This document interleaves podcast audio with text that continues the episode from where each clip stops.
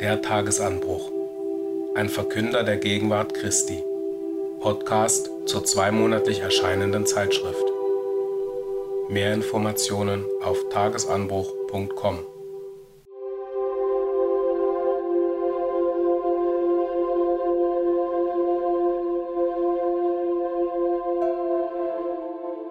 Inhalt zur Ausgabe März-April 2023, Jahrgang 73, Nummer 2. Lichtstrahlen. Sprich, dass diese Steine Brote werden. Bibelstudium. Er predigte den Geistern im Gefängnis. Des Christen Leben und Lehre. Der Hass der Welt. Wir sollten unsere Kleider reinhalten. Dies erwäget, wie Petrus für die Verleugnung seines Herrn bestraft wurde. Mitteilungen. Informationen zur Frühjahrsversammlung 2023. Informationen zur Jahreshauptversammlung 2023. Heimgang Bruder Peter Kuhns. Heimgang Schwester Edith Vetter. Datum des Gedächtnismales 2023. Fehlerberichtigung zur Ausgabe November/Dezember 2022. Fehlerberichtigung zur Ausgabe Juli/August 2022.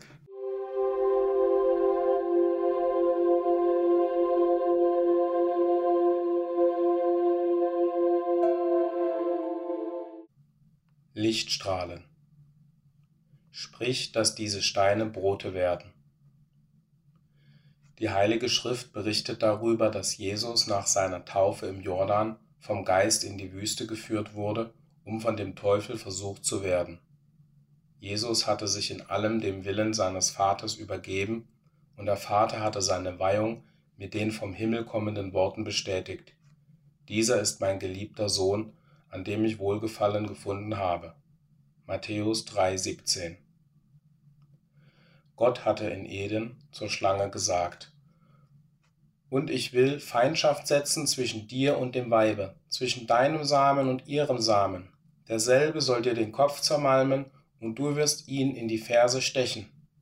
1. Mose 3,15 nach der Schlachterübersetzung.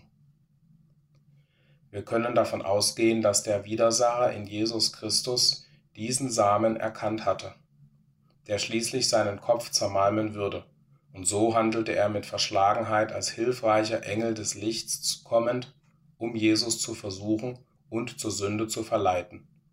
Satan wartete, bis Jesus nach 40-tägigem Fasten ermüdet und hungrig war und trat dann mit den heuchlerischen Worten an ihn heran, Wenn du Gottes Sohn bist, so sprich, dass diese Steine Brote werden.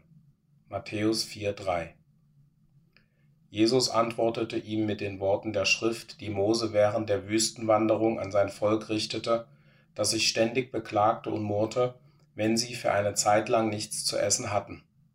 Nicht von Brot allein soll der Mensch leben, sondern von jedem Wort, das durch den Mund Gottes ausgeht. Matthäus 4, 1 bis 4 und 5. Mose 8, 3.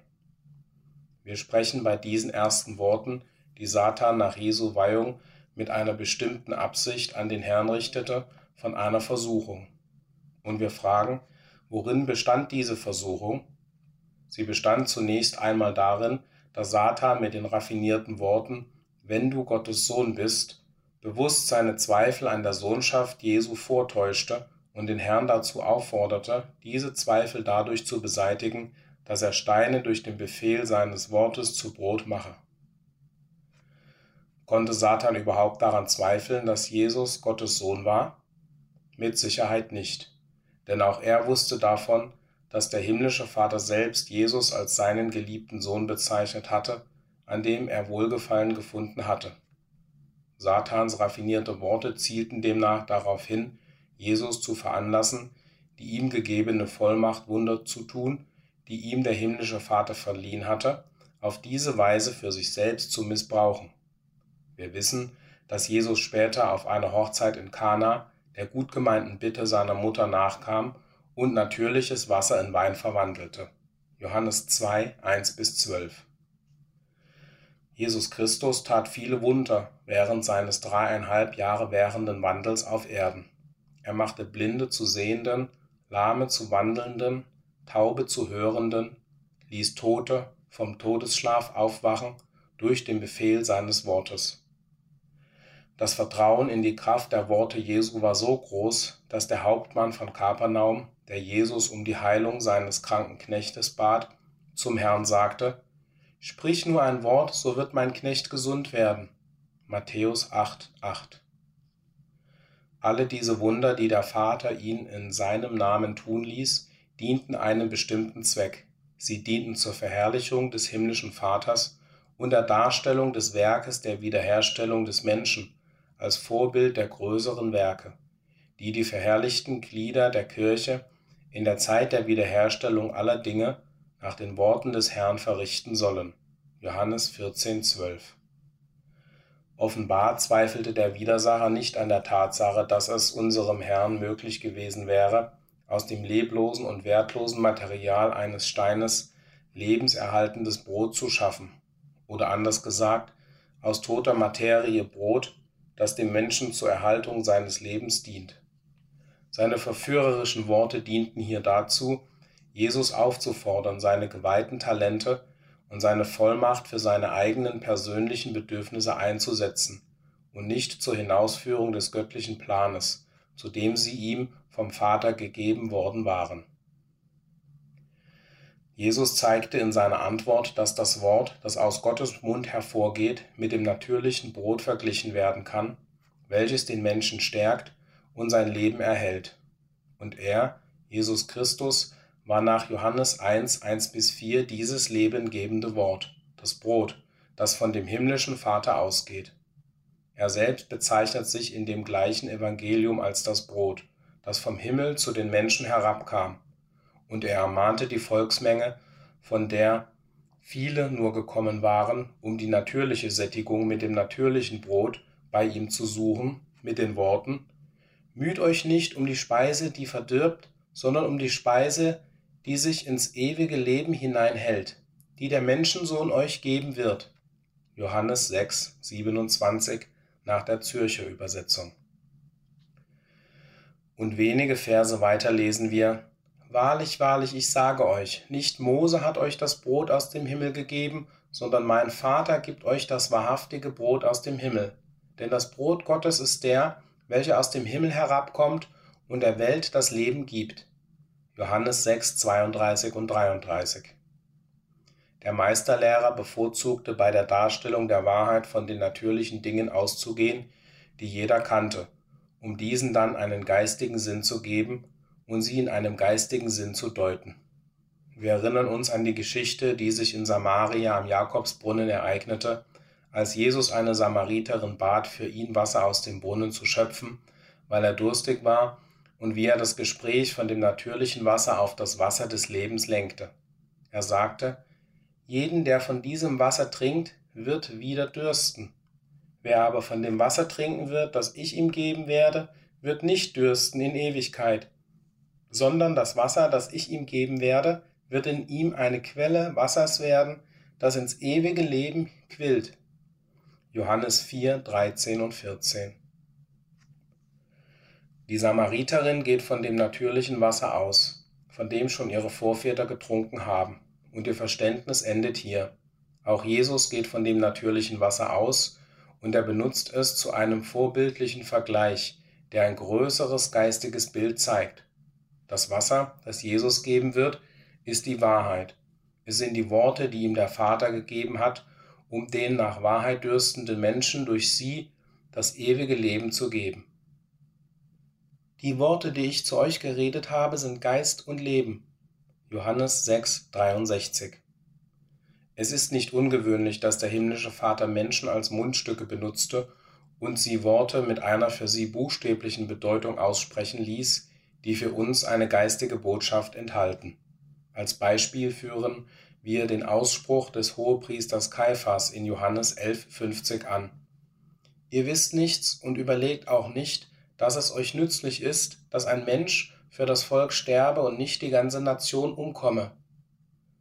Der Hohepriester sprach diese Worte als ein Gegner des Herrn aus, oder anders gesagt, Gott ließ den Hohepriester vordergründig seine eigenen Ansichten äußern, die sich gegen Jesus richteten und den Tod des Messias gut hießen. Aber die Wahl seiner Worte wurde so gelenkt und überwaltet, dass sie hinsichtlich der Absicht und des Planes Gottes eine große Wahrheit aussprachen. Tatsächlich war es für das Volk Israel, das unter einem doppelten Fluch stand, besser, wenn der Mensch Jesus Christus am Kreuz den Opfertod sterben und sie von dieser doppelten Verfluchung befreien würde, als wenn er vom Volk zum König Israels gemacht würde und die Römer, die keinen anderen selbsternannten König in ihrem Herrschaftsbereich dulden konnten, kommen würden und das ganze Volk Israel bestrafen und zertreten würden. Die Schrift lässt uns dann den tieferen Zusammenhang in den Versen 51 und 52 erkennen, wo geschrieben steht, dies aber sagte er nicht aus sich selbst, sondern da er jenes Jahr Hohepriester war, weissagte er, dass Jesus für die Nation sterben solle. Und nicht für die Nation allein, sondern dass er auch die zerstreuten Kinder Gottes in eins versammelte. Lebendige Steine. In der Symbolsprache der Bibel werden die Glieder des Christus oft und in verschiedenen Zusammenhang mit Steinen verglichen. Jesus gab seinem Jünger Simon, den er vom einfachen Fischer zum Menschenfischer berufen hatte, den Beinamen Kephas, was dem griechischen Wort Petros entspricht und Stein oder Felsstück bedeutet. Sehr bekannt, jedoch falsch angewandt worden sind die Worte Jesu in Matthäus 16, 18. Du bist Petrus und auf diesen Felsen werde ich meine Gemeinde bauen. Jesus bezeichnete Petrus als einen Stein einen von mehreren lebendigen Steinen, die die Grundlage des geistigen Hauses oder des Tempels bilden sollten. Petrus spricht sowohl von Jesus Christus als auch von seinen Mitbrüdern als von lebendigen Steinen, wie wir auch dem Schriftwort in 1. Petrus 2, 4 und 5 entnehmen können, wo es heißt, zu ihm kommend als zu einem lebendigen Stein, von Menschen zwar verworfen, bei Gott aber auserwählt und kostbar, lasst auch euch selbst als lebendige Steine aufbauen, als ein geistliches Haus, ein heiliges Priestertum, um geistliche Schlachtopfer darzubringen, Gott wohlannehmlich durch Jesus Christus. Im Brief an die Brüderschaft in Ephesus stellt der Apostel Paulus fest, Jesus Christus ist selbst Eckstein, in welchen der ganze Bau, wohl zusammengefügt, wächst zu einem heiligen Tempel im Herrn, in welchem auch ihr mit aufgebaut werdet zu einer Behausung im Geiste. Epheser 2, 20 bis 22. Die natürlichen Steine, aus denen der Tempel in Jerusalem errichtet wurde, wurden zunächst im Steinbruch gebrochen. Sie waren in diesem Naturzustand weder geeignet noch passend, um ihren vorgesehenen Platz im Tempelbau zu finden. Es war notwendig, dass sie zunächst in eine passende Form gebracht wurden, was mittels Hammer und Meißel geschah. Nachdem sie durch viele kräftige Hammerschläge in eine grobe Form geschlagen worden waren, wurden sie geschliffen und poliert, bis sie den entsprechenden Platz im Mauerwerk des Tempels einnehmen konnten. Dieses Zubereitungswerk geschah im Steinbruch, der weit entfernt vom Tempel war, wie wir auch in einem bekannten Zionslied singen. Möchtest du ein Stein des Tempels, auserwählt und passend sein? Widerstrebe nicht dem Meister, dass er dich poliere fein, bis durch Hammer und durch Meißel du geformt für jenen Tag, denn in Zion an dem Tempel hört man keines Hammers Schlag. Was wir über die Zubereitung des natürlichen Tempels gesagt haben, lässt sich sinnbildlich auch von dem Bau des gegenbildlichen geistigen Hauses, dem Tempel Gottes, sagen. 1. Korinther 3, 16 und 2. Korinther 6, 16. Wir können mit biblischer Begründung die Glieder der Kirche als wahrhaft lebendige Steine bezeichnen, die sich in der Zubereitung befinden, mit dem Ziel, passende Steine des geistigen Tempels zu werden. Am Anfang unseres Weges in der Nachfolge Christi gleichen wir den roh behauenen Steinen im Steinbruch, die in diesem Naturzustand noch unpassend und einen entsprechenden Platz im geistigen Tempel Gottes einnehmen. Sie müssen zuerst behauen, geschliffen und passend gemacht werden, um die Voraussetzungen zu diesem großen Vorrecht, einen Platz im Tempel Gottes zu finden, zu erfüllen. Unser Charakter muss durch das Wort der Wahrheit und durch den Umgang mit den Brüdern umgestaltet werden. Wir haben dabei Jesus Christus, den Stein, den die Bauleute in Unkenntnis verworfen haben und der nach Gottes Willen zum Eckstein geworden ist, als unser großes Vorbild vor Augen, dem wir nacheifern. Wir versuchen uns dabei, nach den Grundlinien dieses Ecksteins auszurichten, der den liebevollen und gerechten Charakter unseres himmlischen Vaters widerspiegelt. Die Schrift spricht von den Fußstapfen-Nachfolgern Jesu als von kostbaren Steinen, und wir denken dabei an kostbare Diamanten, die ihren Wert erst durch ihren besonderen Schliff erhalten. Ein Rohdiamant ist wenig wert, es sei denn, dass er geschliffen und in eine bestimmte Form gebracht wird. Man sagt, dass dazu Diamantenstaub Verwendung findet, so dass man sagen kann, dass ein Diamant durch einen anderen Diamanten geschliffen wird. Sinnbildlich könnte uns dies sagen, dass wir als Brüder in Christo uns auf dem gemeinsamen Weg der Nachfolge in der Berührung mit der Wahrheit und ihren Prinzipien gegenseitig schleifen und zum Besseren verändern. Das steinerne Herz.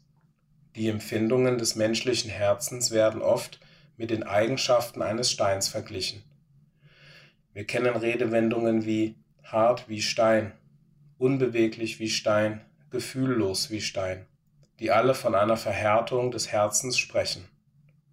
Unser Herr tadelte sein Volk, zu dem er als Messias gekommen war, wegen ihrer Herzenshärte und Trägheit ihrer Herzen, die sie daran hinderten, ihn als ihren Messias zu erkennen und anzunehmen. Es waren besonders die Lehrer des Volkes, die Schriftgelehrten und Pharisäer, die das Volk in Sicherheit wiegten, Gottes Wohlgefallen durch Gesetzeswerke zu erlangen und zu behalten, indem sie sich auf Abraham als ihren Vater beriefen. Als Johannes der Täufer am Jordan zur Buße, zur Vergebung der Sünden zu taufen begann und viele Pharisäer und Sadduzäer mit der Volksmenge kamen, um getauft zu werden, warnt er sie mit den folgenden bedeutsamen Worten. Otternbrut, wer hat euch gewiesen, dem kommenden Zorn zu entfliehen? Bringt nun der Buße würdige Früchte und beginnt nicht bei euch selbst zu sagen, wir haben Abraham zum Vater.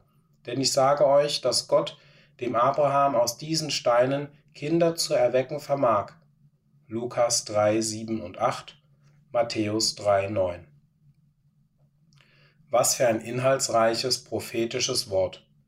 Johannes der Täufer, die Stimme eines Rufenden in der Wüste, prophezeit mit seinen Worten, was sich dreieinhalb Jahre nach dem Tode unseres Herrn ereignen sollte, dass Gott sich aus den unbeachteten, wertlosen und toten Steinen der von Israel verachteten Nationen Kinder erwecken würde. Paulus bezeichnet dies in einem anderen Bild, dem Bild vom Ölbaum, als die wilden Zweige, die in den edlen Ölbaum eingepfropft wurden, dessen Wurzel in Abraham ist. Die Verheißung, die ihm von Gott gegeben wurde. In dir und deinem Samen werden sich segnen alle Geschlechter der Erde. 1. Mose 12, 3 und 22, 18.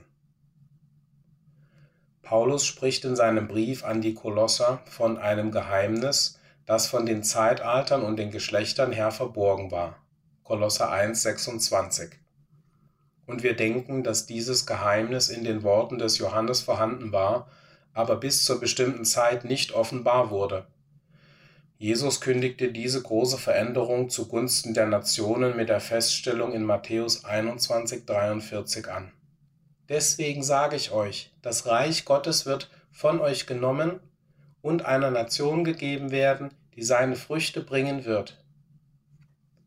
Die Früchte, die die Kirche entwickeln soll, die Früchte des Geistes, die im Gegensatz zu denen des Fleisches stehen, bestehen in der Umgestaltung der Nachfolger Christi von den toten Werken im Fleische zu den lebendigen Werten des Geistes. Jesus zeigt durch sein Wort, dass er Sünder in seine Nachfolge berufen hat und nicht Menschen, die sich aufgrund ihrer charakterlichen Vorzüge für diese hohe Berufung empfohlen hätten. Matthäus 9,13, Markus 2,17 und Lukas 5,32. Paulus spricht von der hohen Berufung und sagt zu uns, die wir diese Berufung aus Gnaden empfangen haben. Denn seht eure Berufung, Brüder, dass es nicht viele Weise nach dem Fleisch, nicht viele Mächtige, nicht viele Edle sind, sondern das Törichte der Welt hat Gott auserwählt, damit er die Weisen zu Schanden mache, und das Schwache der Welt, damit er das Starke zu Schanden mache.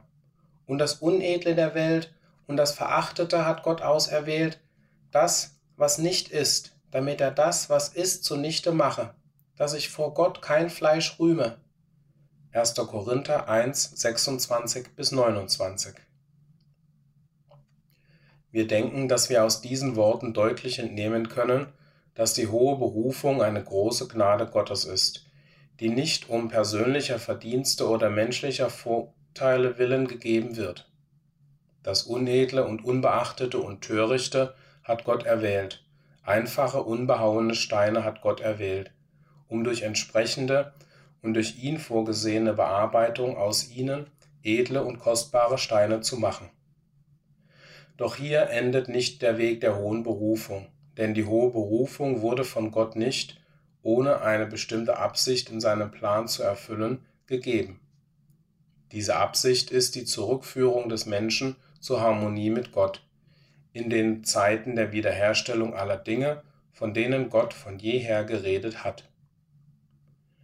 Wir erhalten in dem Schriftwort von Hesekiel 11, 19 einen tieferen Einblick in die Dinge, die der himmlische Vater mit der Menschheit vorgesehen hat, wo es heißt, Und ich werde ihnen ein Herz geben und werde einen neuen Geist in ihr Inneres geben, und ich werde das steinerne Herz aus ihrem Fleisch entfernen und ihnen ein fleischernes Herz geben, damit sie in meinen Ordnungen leben und meine Rechtsbestimmungen bewahren und sie befolgen.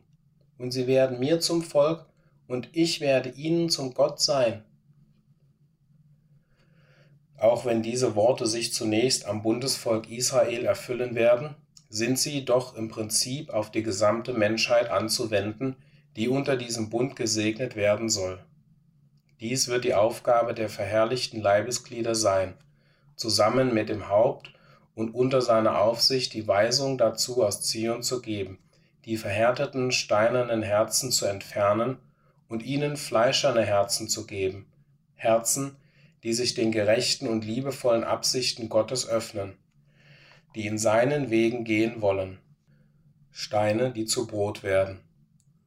Wir haben zu erklären versucht, wie sich die Worte Johannes des Täufers Ich sage euch, dass Gott dem Abraham aus diesen Steinen Kinder zu erwecken vermag, auf eine bestimmte Art und Weise erfüllt haben, in der Berufung der Gläubigen aus den Nationen, die, wie wir zuletzt gesehen haben, zusammen mit den Berufenen aus dem Volke Israel die Kirche ausmachen. Und wir haben erkannt, dass diese Kirche zu dem Zweck berufen wurde, ein Instrument zur Segnung der gesamten Menschheit zu sein. Dann erinnern wir uns an die Worte Satans, mit denen er unseren Herrn versuchen wollte. Wenn du Gottes Sohn bist, so sprich, dass diese Steine Brot werden. Beide Aussagen der Schrift sprechen von einer Umgestaltung und beide sprechen von Steinen als Gegenstand der Umgestaltung, die wir hier als ein Gegenbild der Glieder der Kirche angesehen haben, die aus den Nationen berufen wurden. In der einen Aussage sollen aus Steinen Kinder werden und in der anderen Aussage sollen aus Steinen Brot werden. Die Menschen des auserwählten Volkes der Israeliten waren schon durch die Segensverheißung, die Gott dem Abraham gab, Kinder der Verheißung. Und so können die Worte Johannes des Täufers, die er an Israel richtete, dass Gott sich aus Steinen Kinder erwecken könnte, nur in dem Sinn verstanden werden, dass der Ewige sich auch andere Kinder erwecken könnte, die bisher unbeachtet und außerhalb der abrahamischen Verheißung und der besonderen Gunst Gottes standen wie es auch bei der Berufung der Gläubigen aus den Nationen tatsächlich geschah. Die Frage, die uns nun beschäftigen wird, ist diese. Wie und in welcher Weise werden diese Steine, die Berufenen und Erwählten aus den Nationen, zu Brot? Und zu welchem Zweck Und für wen werden sie zu Brot gemacht? Wie die Juden alljährlich das Passa feiern und dazu ein Lamm ohne Fehl schlachten und verzehren, so feiern wir das Gedächtnismahl und erinnern uns der Leiden und des Todes Jesu, bei welchem das Brot an die Stelle des Lammes tritt. Das ungesäuerte, gebrochene Brot soll uns dabei an unseren Herrn und seinen Opfertod erinnern.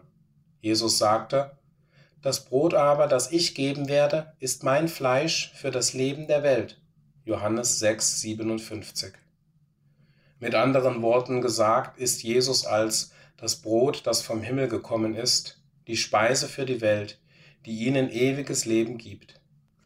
Als das Wort Gottes, das vom Himmel kam, ist er die geistige Speise, die der Welt das Leben gibt. Ich bin der Weg, die Wahrheit und das Leben. Johannes 14,6.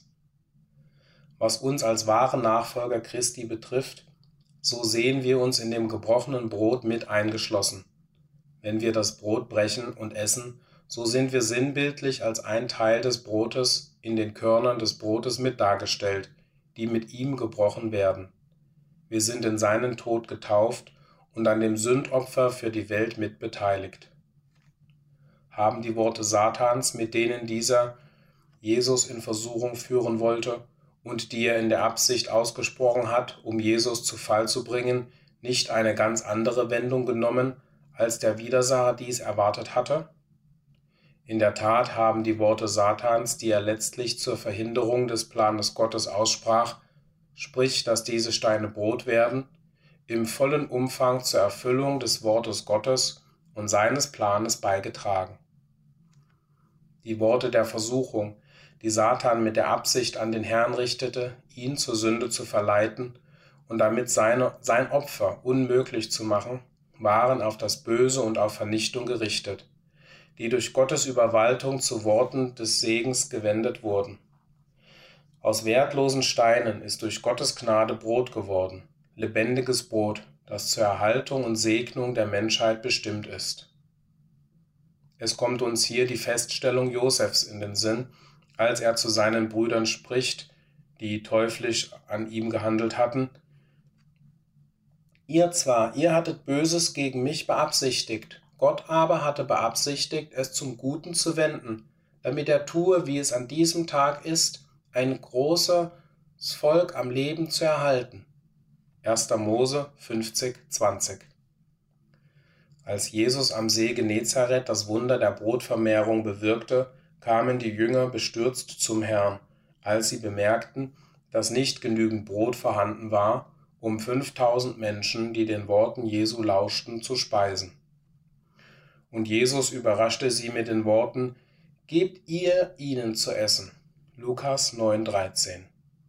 Wie konnten sie Jesu Worte ausführen und 5000 Menschen mit nur fünf Broten und zwei Fischen speisen?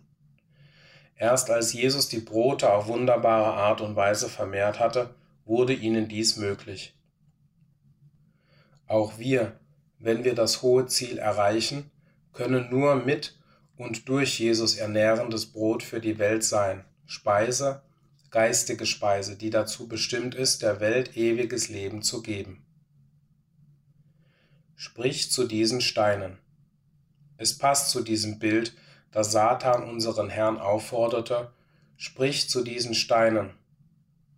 Sprich zu diesen Steinen, dass sie Brot werden. Jesus konnte durch sein Wort Dinge verändern wie alle seine Wunderheilungen bezeugen. Er sprach und es geschah. Seine Worte dienten dazu, verlorenes Leben zurückzubringen, die verloren gegangene Kraft der Augen, um zu sehen, die verloren gegangene Kraft der Ohren, um zu hören, und als größtes die verloren gegangene Kraft zu leben. So waren Jesu Worte wahrhaftig Worte des Lebens. Petrus, der seine Worte gehört und seine Wunder mit eigenen Augen geschaut hatte, bestätigt dies mit der Feststellung, du hast Worte des ewigen Lebens. Johannes 6, 68. Wir erinnern uns an die ersten Worte, die der Herr an seine Jünger richtete. Folge mir nach, vergiss deines Vaters Haus und folge mir nach, bis in den Tod. Nimm mein Kreuz auf und folge mir nach. Folge mir nach um den Preis der Selbstverleugnung. Matthäus 16, 24. Satan ist zum Widersacher Gottes und des Menschen geworden.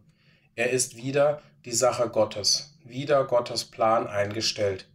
Er versuchte die Erlösung des Menschen, die durch das vollkommene Opfer Jesu geschehen würde, zu verhindern.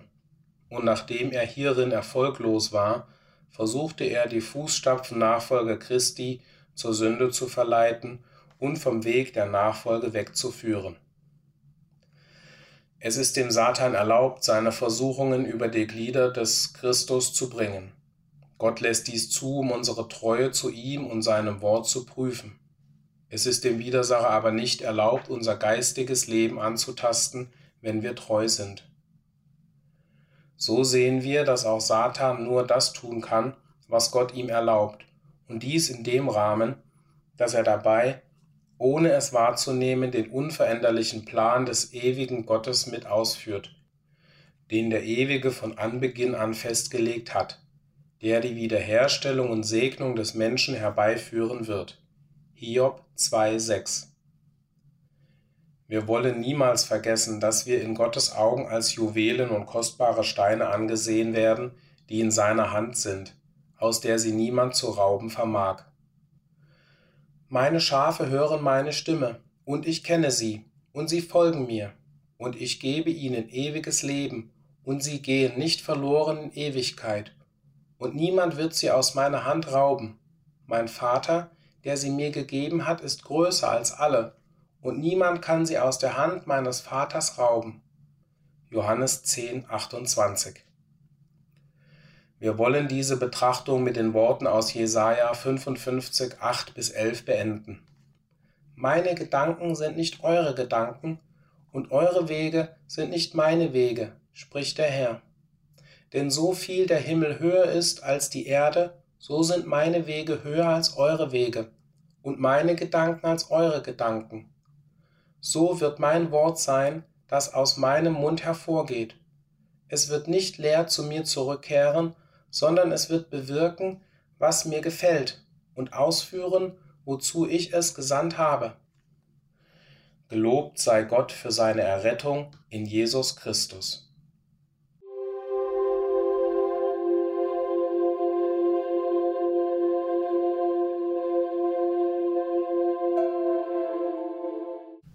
Bibelstudium Er predigte den Geistern im Gefängnis. In diesem ist er auch hingegangen und hat den Geistern im Gefängnis gepredigt. 1. Petrus 3,19 Unser Leittext hat viele Spekulationen hervorgerufen. Einige Menschen haben behauptet, dass er bedeuten würde, Christus sei nach seinem Tod am Kreuz und vor seiner Auferstehung zu einem Ort gegangen, an dem menschliche Geister in einer Art von Fegefeuer im Gefängnis sind, und dass er ihnen dort predigte. Aber nicht nur die katholische Lehre vertritt diese Theorie, sondern auch viele Protestanten halten daran fest, dass den Toten gepredigt und ihnen beigestanden werden müsse, der ewigen Qual zu entfliehen. Alles dies ist falsch und wie wir im Folgenden zeigen werden, steht es im genauen Gegensatz zu den Lehren unseres Leittextes und seines Zusammenhangs. Diejenigen, denen gepredigt wurde, waren keine menschlichen Wesen, sondern geistige Wesen. Keine Menschen, sondern Engel.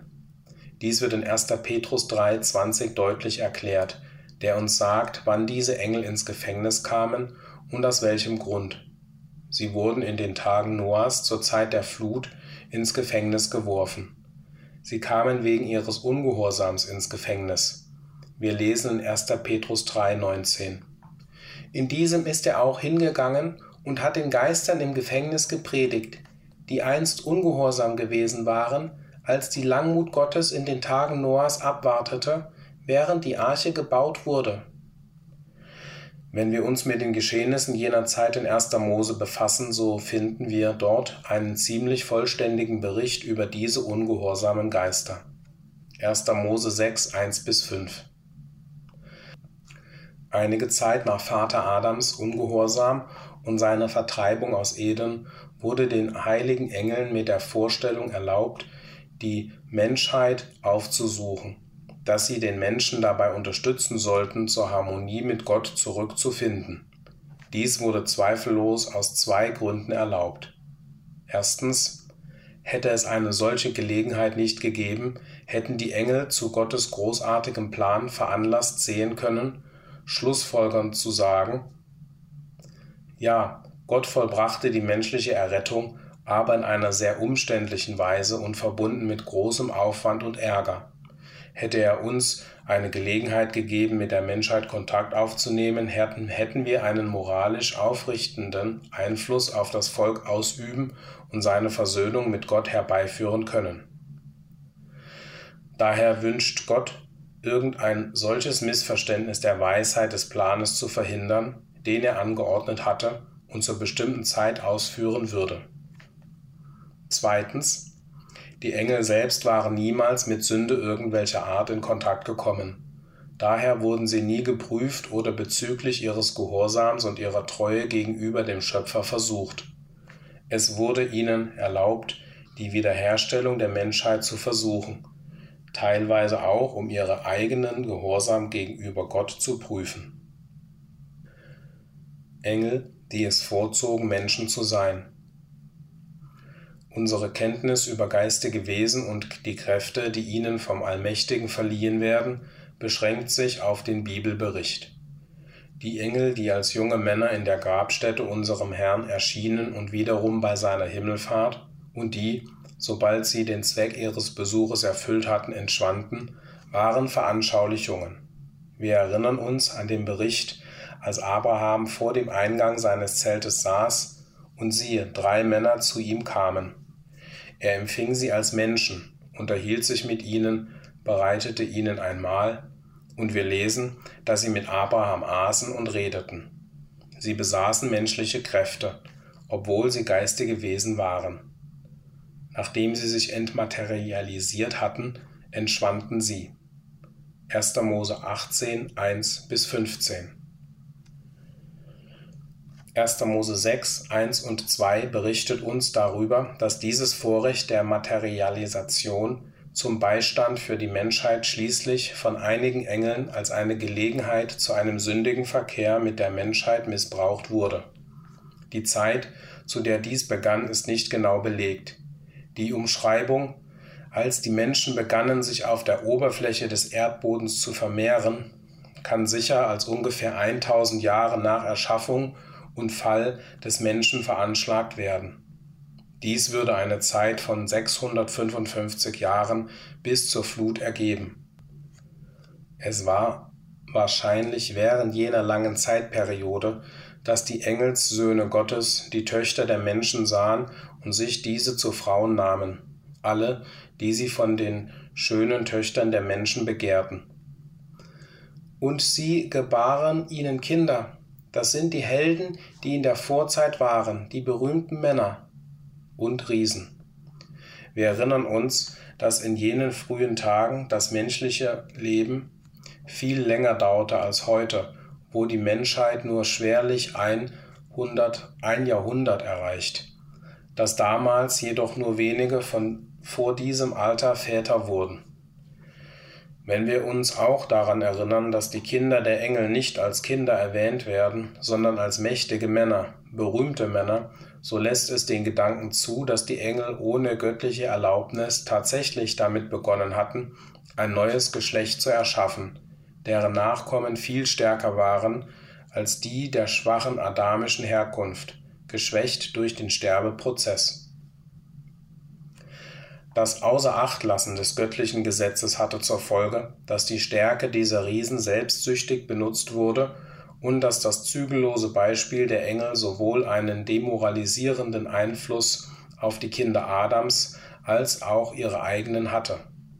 All dies ist ausgedrückt und belegt in den Worten Und der Herr sah, dass die Bosheit des Menschen auf der Erde groß war und alles Sinnen der Gedanken seines Herzens nur böse den ganzen Tag. Was für ein schreckliches Bild des Zustandes der Dinge vor der Flut. Aber Gott war nicht überrascht, denn er hatte alles zuvor erkannt.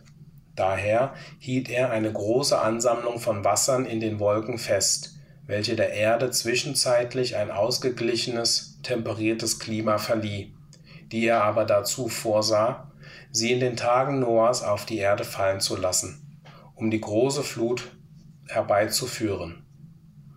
Zur bestimmten Zeit gab Gott Noah Anweisungen, eine Arche zur Rettung für ihn selbst und sein Haus anzufertigen. Noah und seine Familie waren die einzigen Glieder des adamischen Geschlechts auf der ganzen Erde, die nicht auf die eine oder andere Art von jenen Engeln verunreinigt worden waren. Wie weit muss deren Einfluss gereicht haben, wenn wir lesen, dass es nur eine Ausnahme gab, Noah und seine Familie. Noah war ein gerechter Mann, untadelig war er unter seinen Zeitgenossen. Ihre Existenz wurde nicht durch die ungehorsamen Engel hervorgebracht. 1. Mose 6, 13 bis 22. Obwohl die Engel es bevorzugten, als Männer in menschlichen Leibern zu leben, wurden sie nicht wie die Menschheit von der Flut überwältigt. Sie konnten nur durch die Entmaterialisierung ihrer menschlichen Leiber aufgelöst werden um wie ursprünglich geistige Wesen zu sein. Satan war in seinem Bemühen, ein getrenntes Reich aufzurichten und die Menschheit für seine Pläne zu gewinnen, der erste Sünder gegen die göttliche Herrschaft. Obwohl Gott völlige Macht hat, Satan und die anderen ungehorsamen Engel zu vernichten, hat er jene Macht nicht gebraucht. Stattdessen sonderte er sie lediglich von sich und den heiligen Engeln ab und setzte sie in dem Sinne in Gefangenschaft, dass er ihnen nicht länger erlaubte, sich zu materialisieren, weder als eine Schlange noch in Gestalt der Menschheit zur Täuschung und Schädigung unseres Geschlechts. In diesem Sinn befinden sie, sie sich in Gefangenschaft, in ihrer Freiheit eingeschränkt. Die gefallenen Engel in Ketten gebunden. Wir wollen nun die Worte des Petrus über diese Engel, die gesündigt haben, hören. Er sagt in 2. Petrus 2,4: Denn wenn er Engel, die gesündigt hatten, nicht verschonte, sondern sie in finsteren Höhlen des Abgrundes gehalten und zur Aufbewahrung für das Gericht überliefert hat, das ist der Luther, das in der Lutherbibel mit Hölle übersetzte Wort Tartarus ist nirgendwo sonst in der Bibel zu finden. Es bezieht sich auf unsere irdische Atmosphäre und die Tatsache, dass jene gefallenen Engel, Dämonen oder Teufel genannt, die Kräfte der Luft sind. Satan, der ursprünglich ein Engel höherer Ordnung und Natur war, ist ihr Fürst, der Fürst der Macht der Luft, der Fürst der Dämonen. Sie sind in dem Sinn niedergeworfen worden, dass sie schmachvoll behandelt werden. Sie sind in Ketten der Finsternis nicht in Ketten aus Eisen. Sie können sich noch frei bewegen und Urheber von Täuschung der Menschen sein, deren Herzen sich in einem sündigen Zustand befindet. Sie sind in dem Sinn mit Ketten der Finsternis eingeschränkt, dass alles, was sie tun, in Finsternis getan werden muss, bis zu ihrer Gerichtszeit an dem großen Tage, am Beginn des Tausendjahrtages der Herrschaft der Gerechtigkeit des Messias. Epheser 2, 2. Wenden wir uns dem Brief des Judas zu. Wir lesen im Vers 6. Und Engel, die ihren ersten Herrschaftsbereich nicht bewahrt, sondern ihre eigene Behausung verlassen haben, hat er zum Gericht des großen Tages mit ewigen Fesseln der Finsternis verwahrt. Ihr erster Herrschaftsbereich, der Stand, in dem sie erschaffen wurden, war der Geist oder der Zustand eines Engels. Sie verließen in Übertretung des göttlichen Willens ihre angemessene Lebensform und ihre Natur, um auf einer niedrigeren Ebene zu leben, einem Leben in Sünde. Obwohl die Engel geschlechtslos sind, werden sie immer als männlich beschrieben.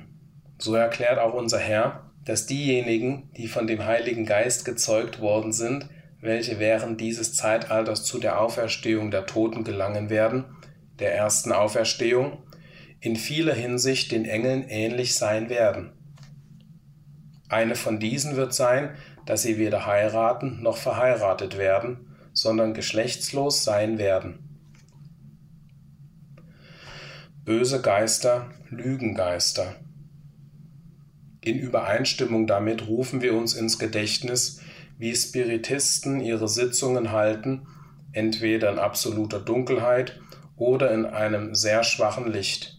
Sie behaupten jetzt, dass die Geister zunehmende Kraft bekommen, sich zu materialisieren und dass sie bald dazu imstande sein würden, dies bei hellem Tageslicht zu tun und als Angehörige des Menschengeschlechts unter uns umherzugehen.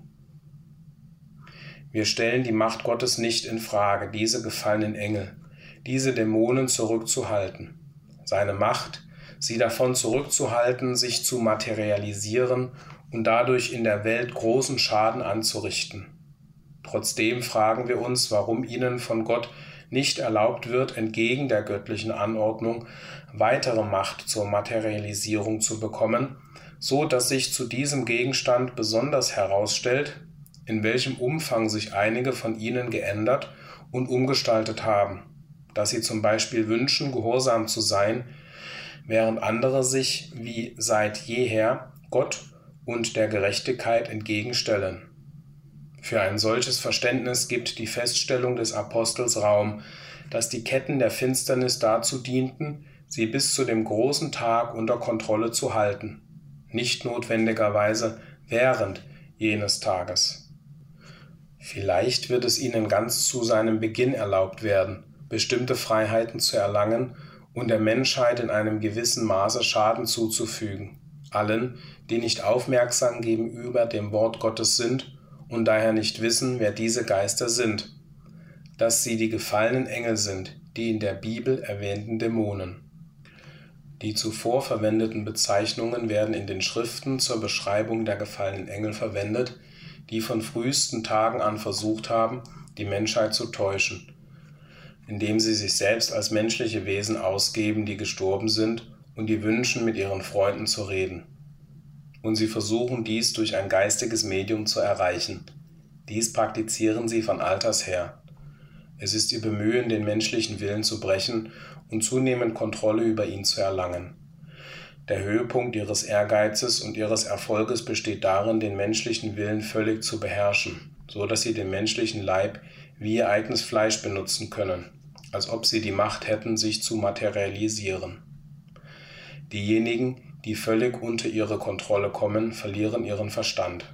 Oft erlangen verschiedene Geister Besitz über eine Persönlichkeit und versuchen den gleichen Verstand und den gleichen Körper zu benutzen.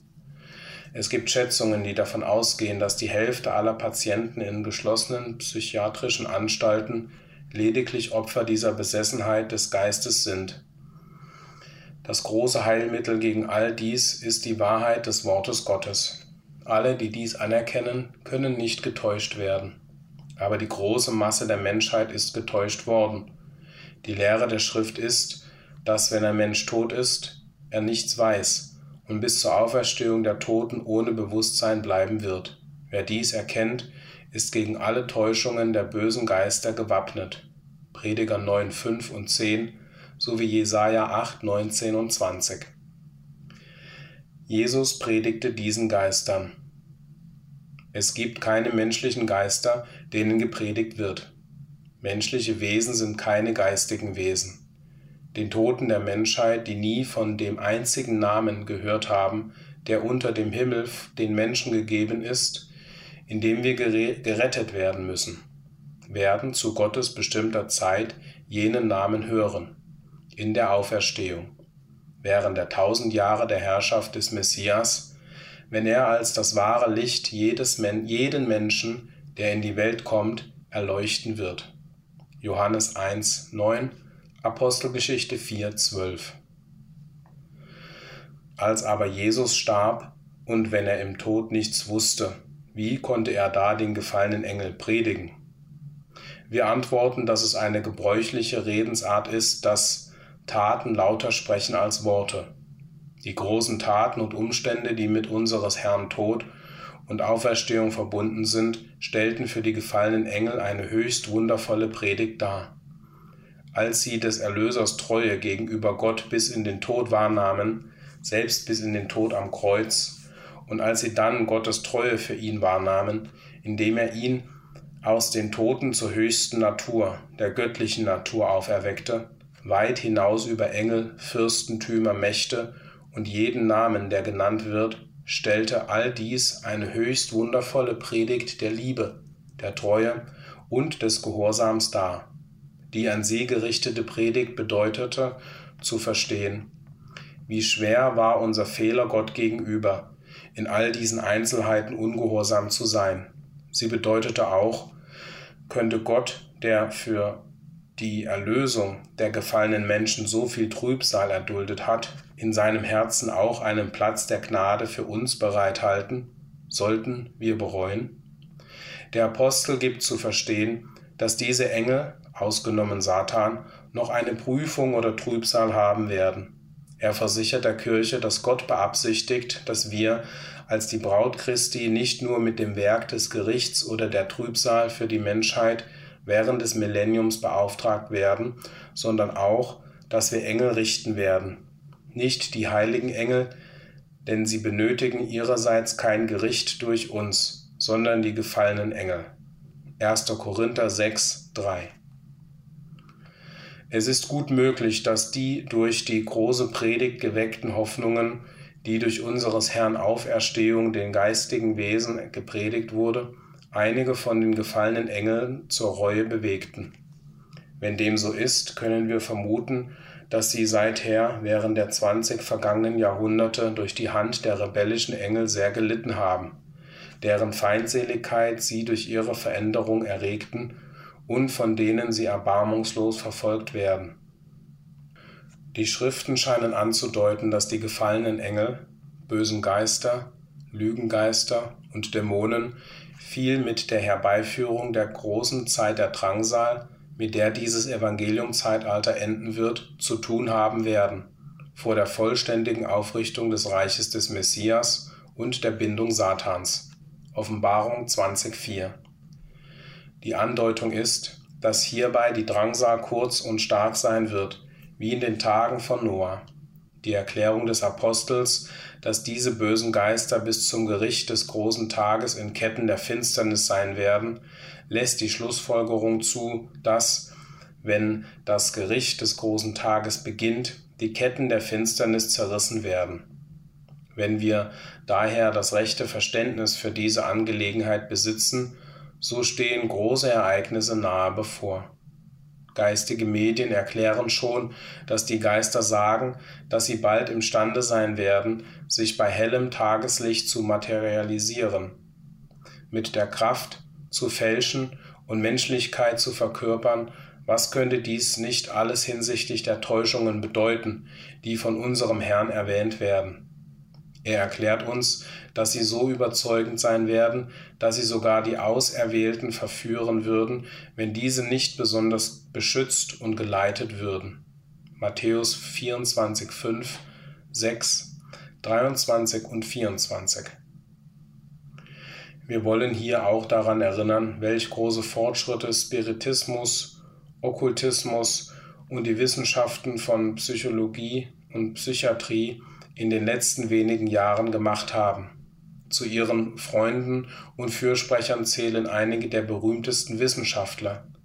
Einer von diesen, ein Professor James von der Harvard, Harvard Universität, erklärte, kurz bevor er starb, dass er schon sehr bald wieder mit seinen Freunden sprechen würde.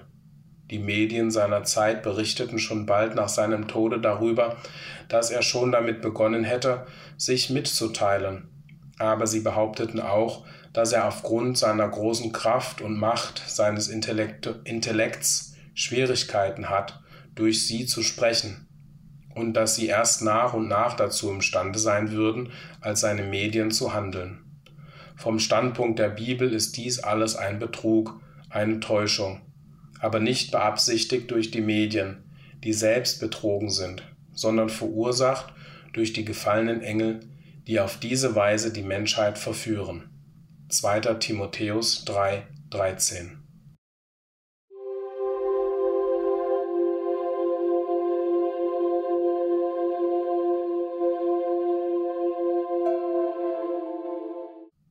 Des Christen Leben und Lehre.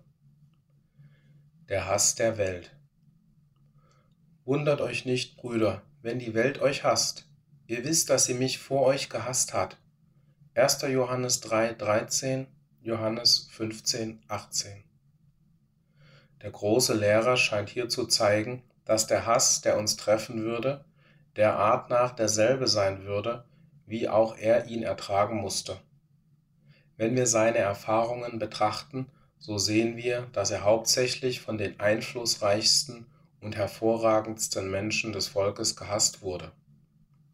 Die Schriftgelehrten hassten ihn besonders, aber auch die Pharisäer, die vornehmsten Priester und die Sadduzäer hassten ihn. Mit der Zeit wurde auch das gewöhnliche Volk davon in Mitleidenschaft gezogen. Die niederen Klassen werden stets von den höheren geleitet. Die geringeren Pharisäer von den höheren Pharisäern, die geringeren Sadduzäer von den höheren Sadduzäern und so weiter.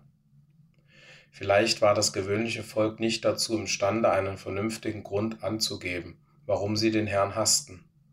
Sie nahmen die Darstellungen ihrer Führer hin und nahmen an, er sei ein Betrüger und Schwindler, und als solchen hassten sie ihn. In dem Maß, in dem sie ihre Führer hochhielten, waren sie geneigt zu verachten, wen immer diese verachteten. So ist es heute. Wir können sehen, dass hinter dem Hass, der sich gegen das Volk Gottes offenbart, gewisse Motive liegen. Keine hervorragende Person wird sich offen als böse aufspielen. Darum ist es auch wohl allgemein der Fall, dass man sich rechtfertigt, in politischer und religiöser Hinsicht, und edle Absichten vorschiebt und vorgibt, Unterstützer oder Erfinder höherer Maßstäbe zu sein.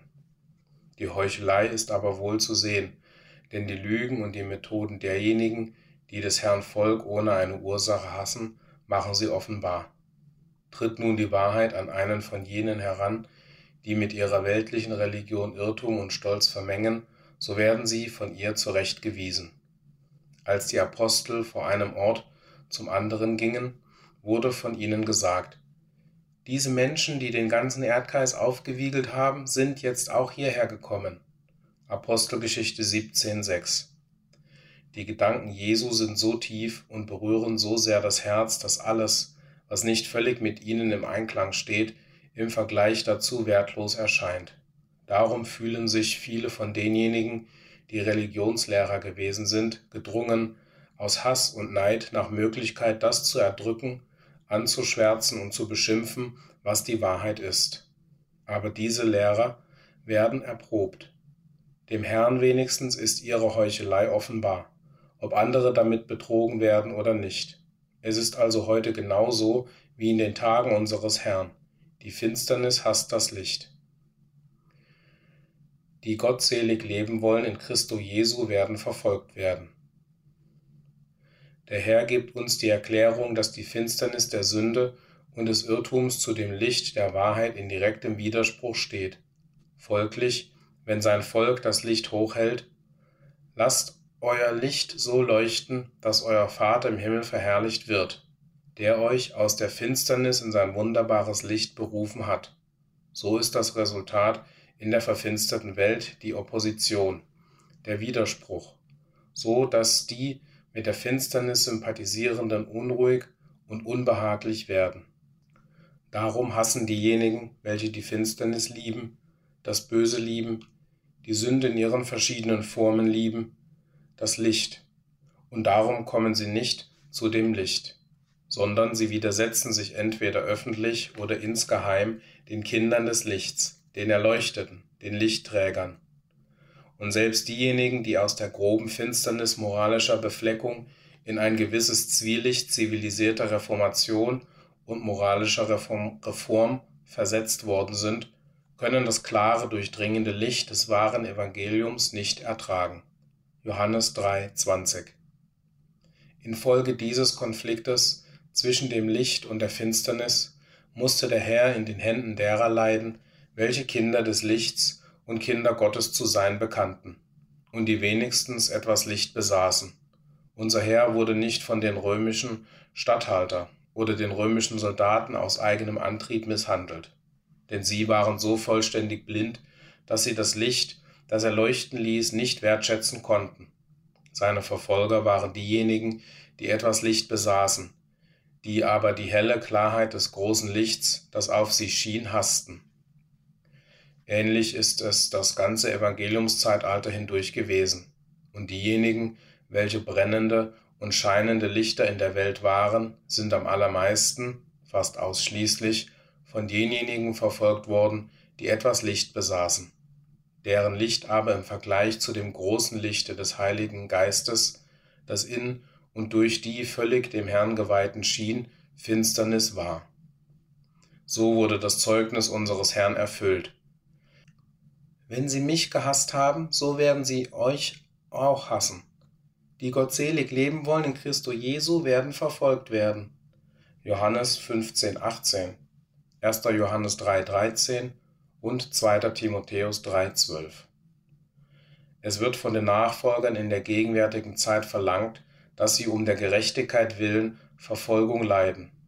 Nicht, weil dies, nicht, weil dies etwa vernünftig oder recht wäre, sondern weil der Herr sein Volk zu prüfen, erproben und zu polieren wünscht und darum bereit ist, Böses zuzulassen, damit Gegeneinflüsse gedeihen und seine Glieder verfolgen und ihnen widerstehen und so seiner Sache in der Zubereitung seiner Auserwählten für ein zukünftiges Werk dienen.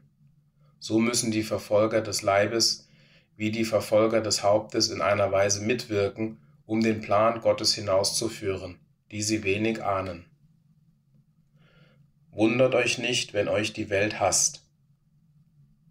Wenn die Nachfolger des Herrn für die Wahrheit und Gerechtigkeit einen festen Standpunkt einnehmen, wie das ihr Anführer getan hat, so sind die Resultate die gleichen.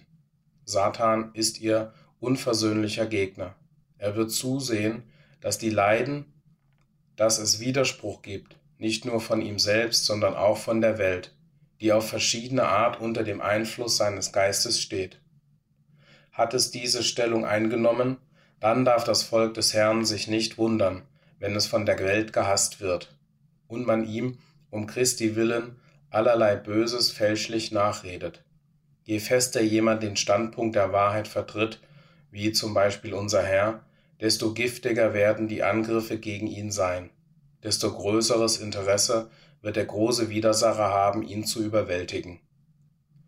Der Gedanke, dass Satan gegen uns ist und dass wir nicht nur mit Fleisch und Blut, sondern mit Fürstentümern, Gewalten und bösen Geistern in hohen Stellungen der Macht kämpfen, Epheser 6,12, wäre erschreckend für uns, wenn wir uns andererseits nicht bewusst wären, dass wir durch die gleiche Bestimmtheit der Entscheidung für Wahrheit und Gerechtigkeit in den Besitz großer Hilfe und großen Beistandes seitens anderer unsichtbarer Mächte gelangen. Von dem Moment an, in dem wir der Versuchung entschieden widerstehen und unsere Stellung für Gott und seine Sache einnehmen, werden wir stärker im Herrn und in der Kraft seiner Stärke. Wir wollen nicht vergessen, dass größer ist, welcher in uns ist, als alle, die wider uns sind. Matthäus 5,11, Epheser 6,12 und 1. Johannes 4,4. Der hauptsächliche Widerspruch gegen unseren Herrn kam von den religiösen Führern und Bekennern. Die Vereinigung von Weltmenschen und den nur halbreligiösen ist zuweilen vollkommen, wie das in der Vereinigung von Kirche und Staat der Fall ist. In anderen Fällen ist sie unvollständig, wie zum Beispiel in den Staaten der sogenannten westlichen Welt, in denen Kirche und Staat nicht völlig vereinigt sind. Nichtsdestoweniger wünschen die Politiker die Unterstützung der Bekenner und Befürworter der Religion. Diese wiederum schmücken sich mit ihrem politischen Einfluss und suchen diesen Einfluss zu ihrem eigenen Vorteil zu gebrauchen oder, wie sie sagen würden, zum Besten der Sache, so dass, wo auch keine direkte Vereinigung zwischen Kirche und Staat besteht, ein freundschaftlicher Umgang miteinander stattfindet, eine indirekte Vereinigung vorhanden ist. Die Politiker wünschen die Unterstützung der moralischen und religiösen Leiter der Gesellschaft zu besitzen. So werden beide, die religiösen und die weltlichen Fürsten, zueinander hingezogen und so unterstützt einer den anderen. Ihre Interessen sind eins, und so ist es einfach zu verstehen, dass der Herr und diejenigen, welche seine Glieder und Nachfolger sind, von ihnen ohne Sympathie betrachtet, gehasst und verfolgt werden denn die Darstellungen der Wahrheit offenbaren verschiedene Irrtümer und Heucheleien, die im Gegensatz zu den göttlichen Maßstäben stehen.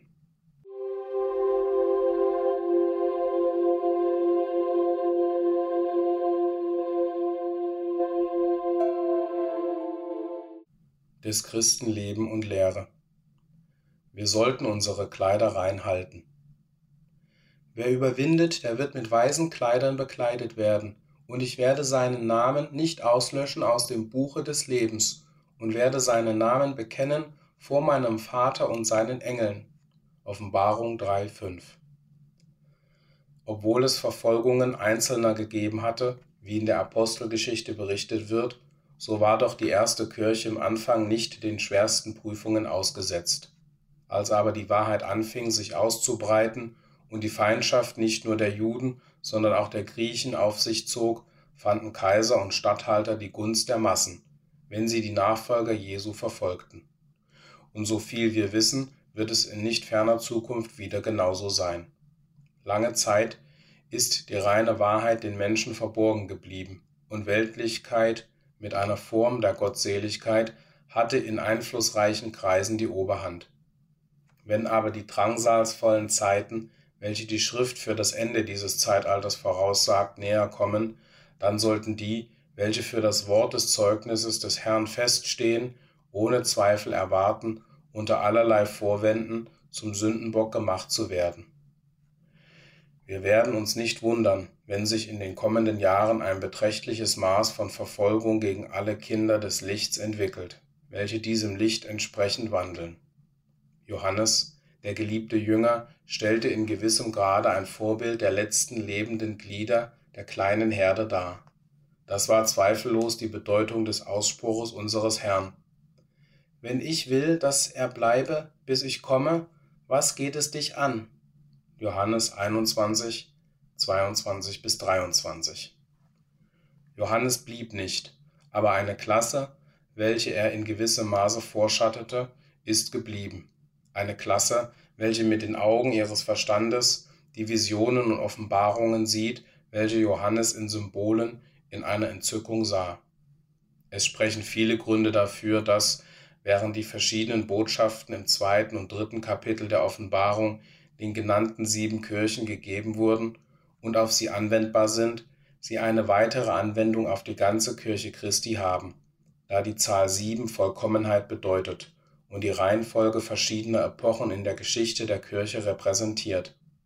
So würde die Kirche zu Ephesus den Zustand der Kirche zur Zeit des Apostels repräsentieren, zur Zeit, als die Botschaften geschrieben wurden, während die Kirche zu Laodicea die Kirche unserer Zeit repräsentieren würde, am Ende des Evangeliumzeitalters. Die anderen Kirchen würden dementsprechend verschiedene, dazwischenliegende Epochen repräsentieren, zwischen dem Beginn und heute.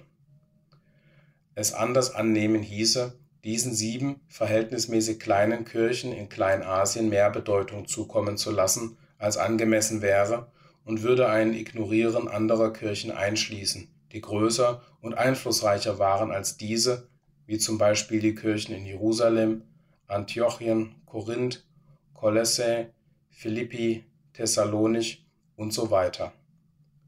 Auch beziehen sich die Einzelheiten der Botschaft, welche diesen sieben Kirchen gegeben wurde, auf die Erfahrungen der einen Kirche des lebendigen Gottes, über deren Glieder und Zweige der Herr wacht. Und sie treffen geschichtlich auf diese zu.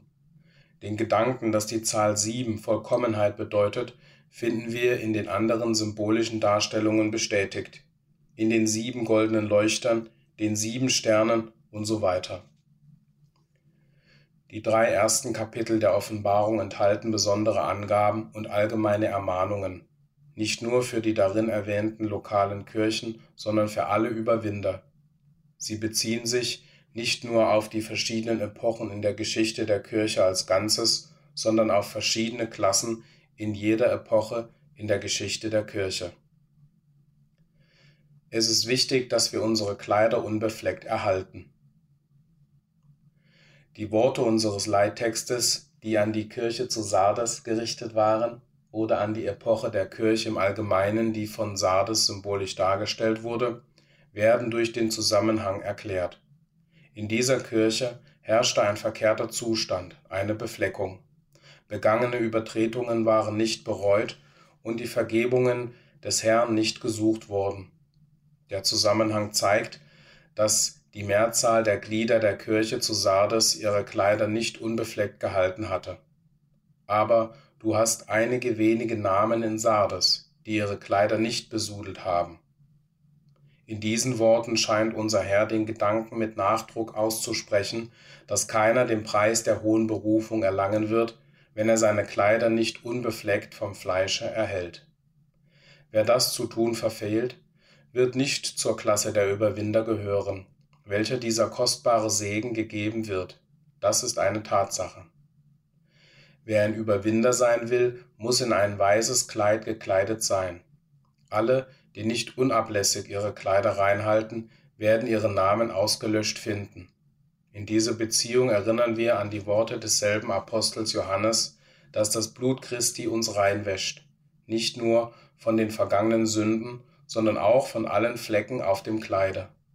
Er sagt, das Blut Jesu Christi, seines Sohnes, reinigt uns von aller Sünde. 1. Johannes 1.7.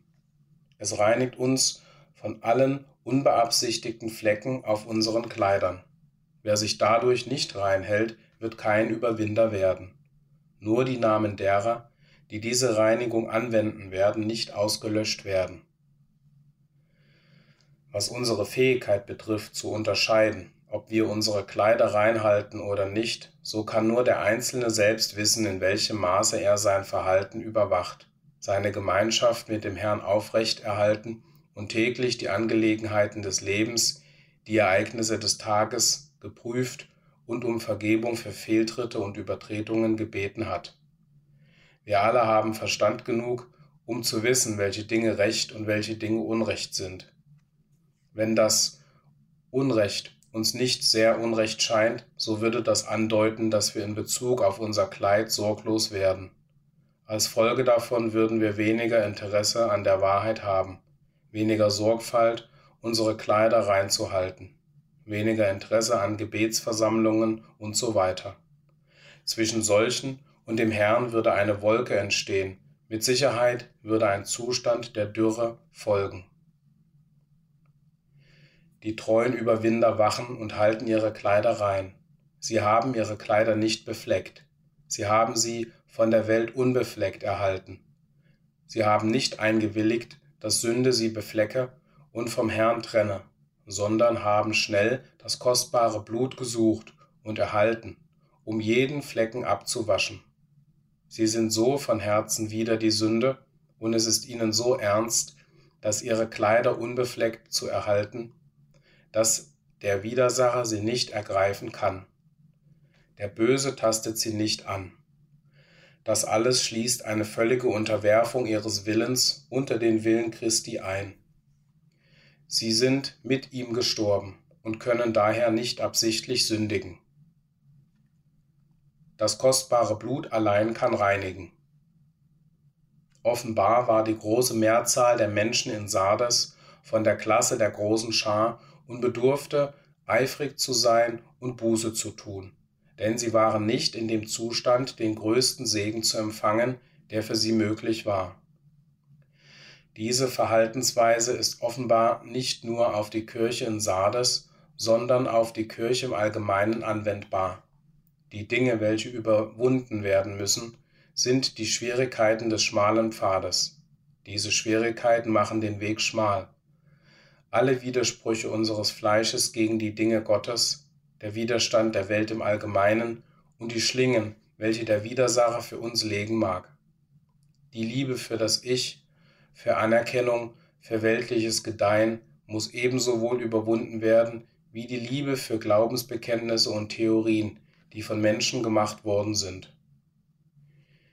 Wie gnädig ist unseres Gottes Vorsorge, die uns das Kleid darreicht, das alle bereuten Flecken der Vergangenheit bedeckt und ebenso die unabsichtlichen und unwissentlichen Unvollkommenheiten der Gegenwart. Unter dieser Einrichtung ist es dem Volke des Herrn möglich, so sorgfältig zu wandeln, so vorsichtig, bei jedem Schritt ringsum schauend, dass sie ihre Kleider von der Welt unbefleckt erhalten. Aber ach, wie wenige gibt es, wenn überhaupt welche, die immer in der ganzen Vergangenheit ihres christlichen Lebens nach diesem hohen Maßstab gelebt haben, der allein die Sicherheit gibt, dass ihre Kleider weiß erhalten werden. Da jedes Abweichen von der absoluten Reinheit des Herzens einen Flecken auf dem Kleide hinterlässt, so sollten wir mit großem Interesse fragen, gibt es eine Möglichkeit, diese Flecken zu entfernen und mein Kleid wieder weiß zu machen? Gottlob, ja. Es gibt einen Weg, um die Flecken und Knitter von unseren Kleidern zu entfernen und sie wieder so weiß und rein zu machen wie zuerst. Der Fleckenreiniger ist das kostbare Blut. Wie der Apostel sagt, wenn wir unsere Sünden bekennen, so ist er treu und gerecht, dass er uns die Sünden vergibt und uns von aller Ungerechtigkeit reinigt. Lasst uns uns selbst richten. Während all unsere Bemühungen nicht einen einzigen Flecken entfernen könnten, den das kostbare Blut allein entfernen kann, so ist es doch an uns, dass, während wir des Herrn Vergebung und die Reinigung unseres Kleides erfahren, wir uns sofort in Reue züchtigen sollten. Sonst müssen wir erwarten, dass, während der Herr unsere Kleider in Erhöhung unserer ernsten Gebete reinigt, er dennoch gewisse Züchtigungen zu unserer Unterweisung in Gerechtigkeit und zur Stärkung unseres Charakters in den schwachen Punkten über uns verhängt. Der Apostel lehrt das, wenn er sagt, wenn wir uns selbst beurteilten, korrigieren, züchtigen, so würden wir nicht gerichtet, korrigiert, gezüchtigt von dem Herrn. Wenn wir aber von dem Herrn gerichtet werden, so werden wir gezüchtigt, auf dass wir nicht mit der Welt verurteilt werden. 1. Korinther 1, 31 bis 32. Gottes Gnade kann solche nicht zu himmlischer Vollkommenheit zulassen, die nicht Kleider von fleckenloser Gerechtigkeit haben. Daher wird uns gezeigt, dass solche, welche nicht für ihre Kleider gesorgt und sie weiß erhalten haben, durch schwere Erfahrungen gehen müssen, ehe sie in irgendeiner Weise Teilhaber himmlischer Gnaden werden können. Diese schweren Erfahrungen werden im Symbol als das Waschen ihrer Kleider in einer großen Drangsal gezeigt. Aber um zu zeigen, dass weder Reue noch Leiden die Kleider reinigen könnten, ist ausdrücklich gesagt, dass die wirksame Kraft für die Reinigung das Blut des Lammes ist. Viele werden so gereinigt, geläutert werden, und ihre Kleider, jetzt besudelt von der Berührung mit der Welt, werden von jedem Flecken der Schuld gereinigt werden. Wenn sie die Torheit ihres Weges erkennen und reuig zum Herrn kommen und seine Hilfe in Anspruch nehmen. Wir freuen uns, dass diese schließlich dem Herrn Lob singen und sich seiner wunderbaren Gnade freuen werden. Aber wir bemerken, dass selbst nachdem ihre Kleider während der Zeit der Drangsal in dem Blute des Lammes weiß gemacht sein werden, sie keine Kronen tragen werden. Nachdem sie endlich überwunden haben, werden ihnen Palmen als Sinnbild ihres Sieges durch den Christus gegeben werden. Und obwohl sie niemals zu dem lebendigen Tempel gehören können, dessen Haupt Christus ist, wird uns gesagt, dass sie Diener in diesem Tempel sein werden. Und obwohl sie niemals auf dem Throne sitzen werden, wird es ihr hohes Vorrecht sein, vor dem Throne zu dienen. Große und herrliche Vorrechte werden sie haben, aber sie werden den hohen Preis verlieren, den sie für das Linsengericht scheinbarer gegenwärtiger Vorteile verkauft haben, welche sich aber als unbefriedigend erweisen und bittere Folgen bringen welche Ermahnungen zur Heiligkeit, zu völliger Weihung für seinen Willen könnte stärker sein.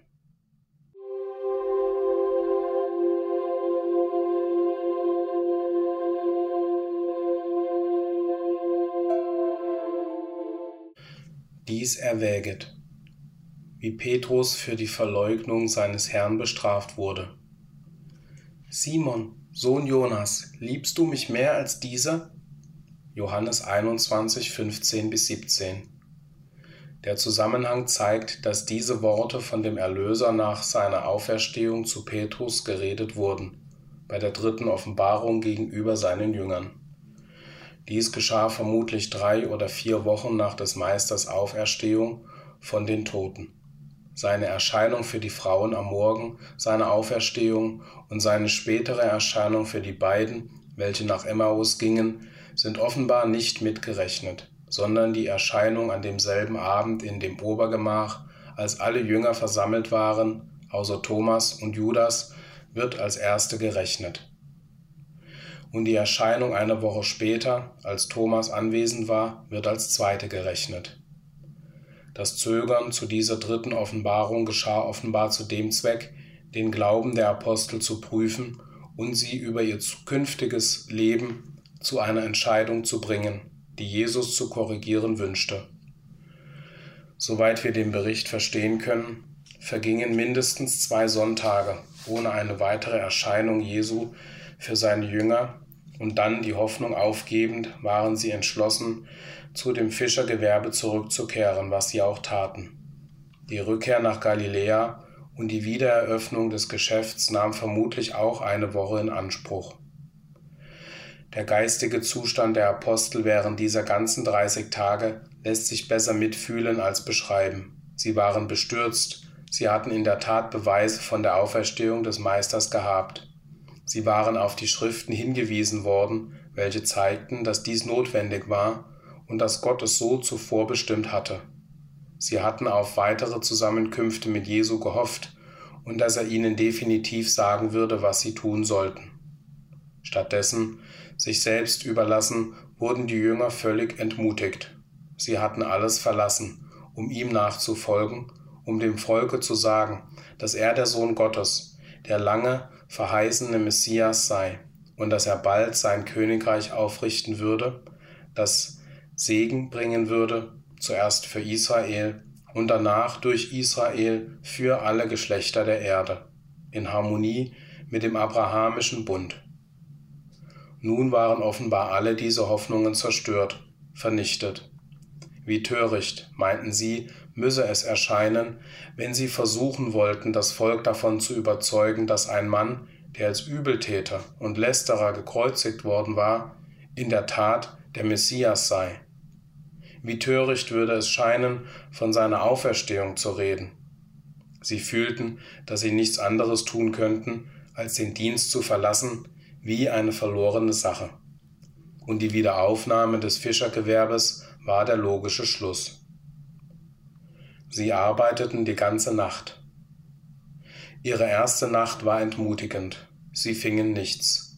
Es sah wirklich so aus, als ob Gott sie dafür strafen wollte, dass sie Jünger Jesu geworden waren, dass deswegen alles misslang. Aber nicht so, sie sollten nur notwendige Lektionen lernen.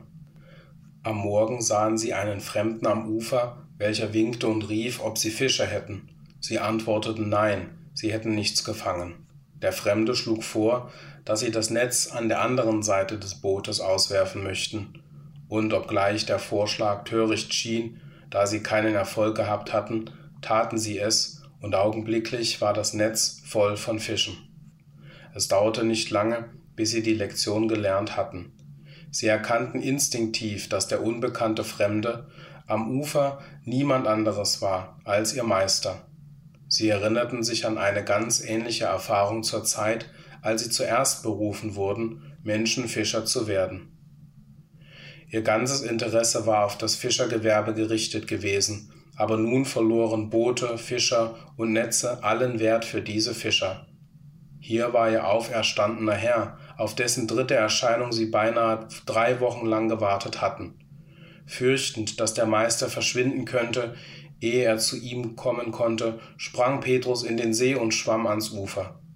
Zu seiner Überraschung hatte der Fremde bereits Fische, und zwar gebratene, und alle wurden eingeladen, an dem Frühstück am Ufer teilzunehmen.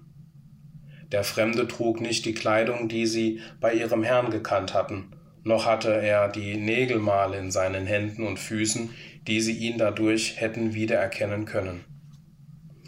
Dies hier war eine verschiedenartige Offenbarung. Sie erkannten ihn wie denjenigen, welche mit ihm nach Emmaus gingen, an dem Segnen des Brotes und nicht an seinen Gesichtszügen oder an seiner Kleidung oder an seinen Wunden.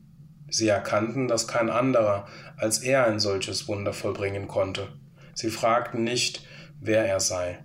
Sie fühlten sich davon zurückgehalten, wie wir lesen, keiner von den Jüngern wagte ihn zu fragen, wer bist du, da sie wussten, dass er der Herr sei. Liebst du mich mehr? Der Fremde fragte besonders den Petrus, Liebst du mich mehr als dieser? Diese Boote und Netze und so weiter, die zum Fischergewerbe gehören? Petrus antwortete, Herr, du weißt, dass ich dich lieb habe. Er gebrauchte ein Wort, das große Liebe ausdrückt. Jesus antwortete, Weide meine Lämmlein. Dann kam die Frage zum zweiten Mal, Simon, Sohn Jonas, liebst du mich? Petrus fühlte sich tief bedrückt. Warum fragte der Meister so ausdrücklich nach seiner Liebe? Warum richtete er diese Frage mehr an ihn als an andere? War es, weil er als erster den Jüngern vorgeschlagen hatte, zum Fischergewerbe zurückzukehren? Verdiente er deshalb Tadel?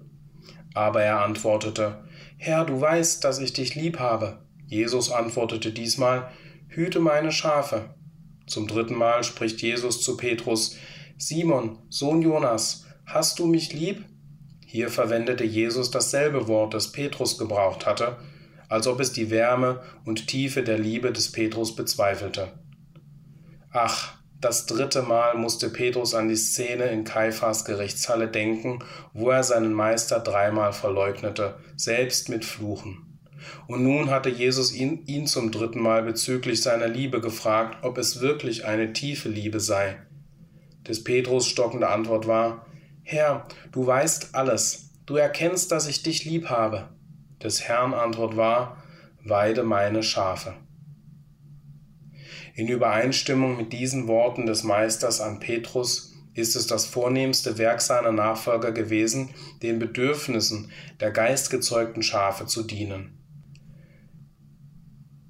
Es ist in voller Harmonie damit, dass Paulus den Ältesten in Ephesus rät, dass sie die Herde Gottes weiden, die er mit dem Blute seines Sohnes erkauft hat. Dies ist ein Punkt, der vielleicht zu oft übersehen worden ist. Wenn alle Nachfolger des Herrn erkennen könnten, dass die Botschaft für Petrus dieselbe ist, die zu uns allen kommt, so würde unser Dienst vielleicht oft anders sein. Unsere irrigen Methoden. Haben die Christen im Allgemeinen nicht diese wichtige Lektion übersehen, nämlich, dass das wichtigste Werk der Diener und Unterhirden der Herde des Herrn in diesem Zeitalter das ist, die Herde zu weiden? Ist es nicht wahr, dass verhältnismäßig wenig geweidet worden ist? Im Gegenteil, der in Neubekehrten gewöhnlich angeregte Gedanke ist, nun bist du errettet. Gehe, verkünde das Evangelium und bringe andere zu Christo. Vor allem bringe Geld, denn mit viel Geld können wir die Welt bekehren. Wirke für Jesus, indem du für Kirchenausgaben und Erweiterungen Gelder sammelst und so weiter. Wenn der Fragende Gedanken oder Gefühle hat, so ist es nicht selten der Fall, dass seine Lehrer nicht wissen, was sie antworten sollen, sondern nur sagen, höre auf zu denken und gehe ans Werk. Es ist betrübend, dass es so ist. Die Lämmer sollten geweidet werden, bis sie Schafe werden. Für die Schafe sollte gesorgt werden, sie sollten geführt, unterrichtet und mit einer stärkeren Speise genährt werden, als Lämmer sie vertragen können.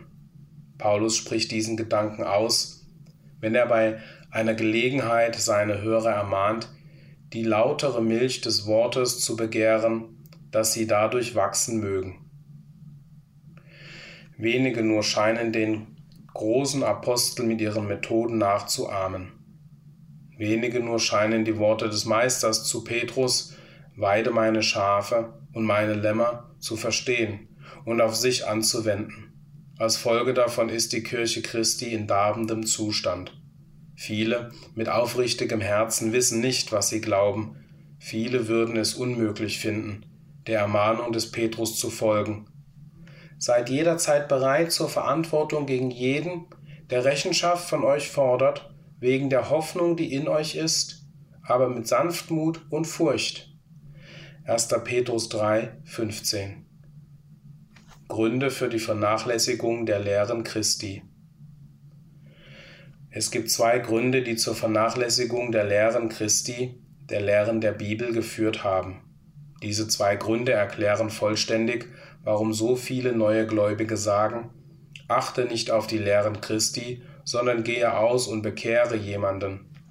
Der erste Grund ist der irrige Gedanke, der in den dunklen Jahrhunderten zur Herrschaft kam, nämlich, dass vom Pfingstfest bis zum zweiten Kommen Jesu die Zeit sei, die der himmlische Vater zur Bekehrung der Welt bestimmt habe, und dass dies der Auftrag sei, den er seinem Volk gegeben habe. Und wenn die Welt nicht bekehrt werde, so werde die Verantwortlichkeit für ihre ewige Qual auf sein Volk fallen. Das ist ein großer Irrtum. Kein Wort in der Schrift sagt, dass die Kirche beauftragt ist, vor dem zweiten Kommen des Herrn die Welt zu bekehren.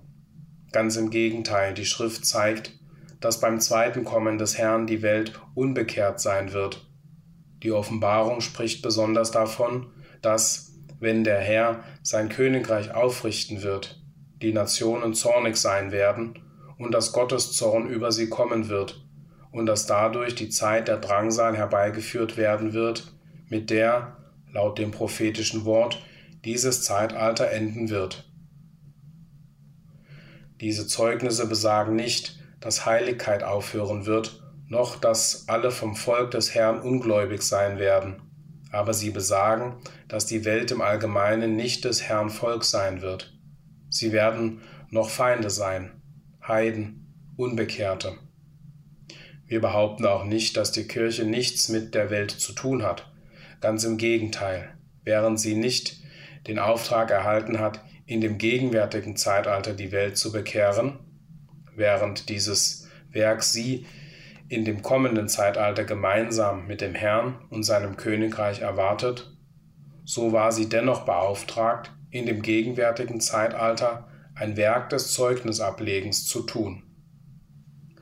Das Zeugnis der Kirche sollte die Botschaft von der Gnade Gottes sein für die, welche ein Ohr haben zu hören, obwohl ihrer nur wenige sind. Zweitens sollte sie der Welt Zeugnis geben durch ihre Treue für die Prinzipien der Gerechtigkeit und dadurch die Tugenden dessen verkündigen, der sie berufen hat, aus Finsternis in sein wunderbares Licht. Aber dieses Zeugnis geschah nicht zur Bekehrung der Welt, sondern um aus der Welt die notwendige Zahl zu erwählen, um die von Gott vorherbestimmte erwählte Braut Christi zu vollenden. Der zweite Grund. Wie der erste Irrtum die Bekehrung der Welt zum Herrn betrifft, so betrifft der zweite Irrtum das, was der Welt geschehen würde, wenn sie nicht zum Herrn bekehrt würde.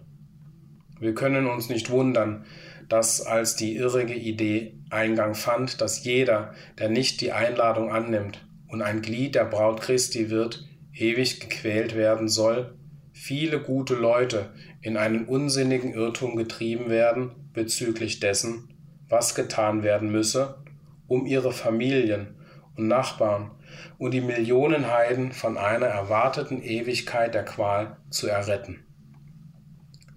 Um dieser angenommenen Dringlichkeit willen wurden die, welche zum Glauben an Jesus gekommen waren, ermahnt, sich nicht mit dem Weiden aufzuhalten und sein Wort zu studieren, um stark zu werden in dem Herrn, sondern rastlosen Eifer zu entwickeln, andere zum Herrn zu bringen.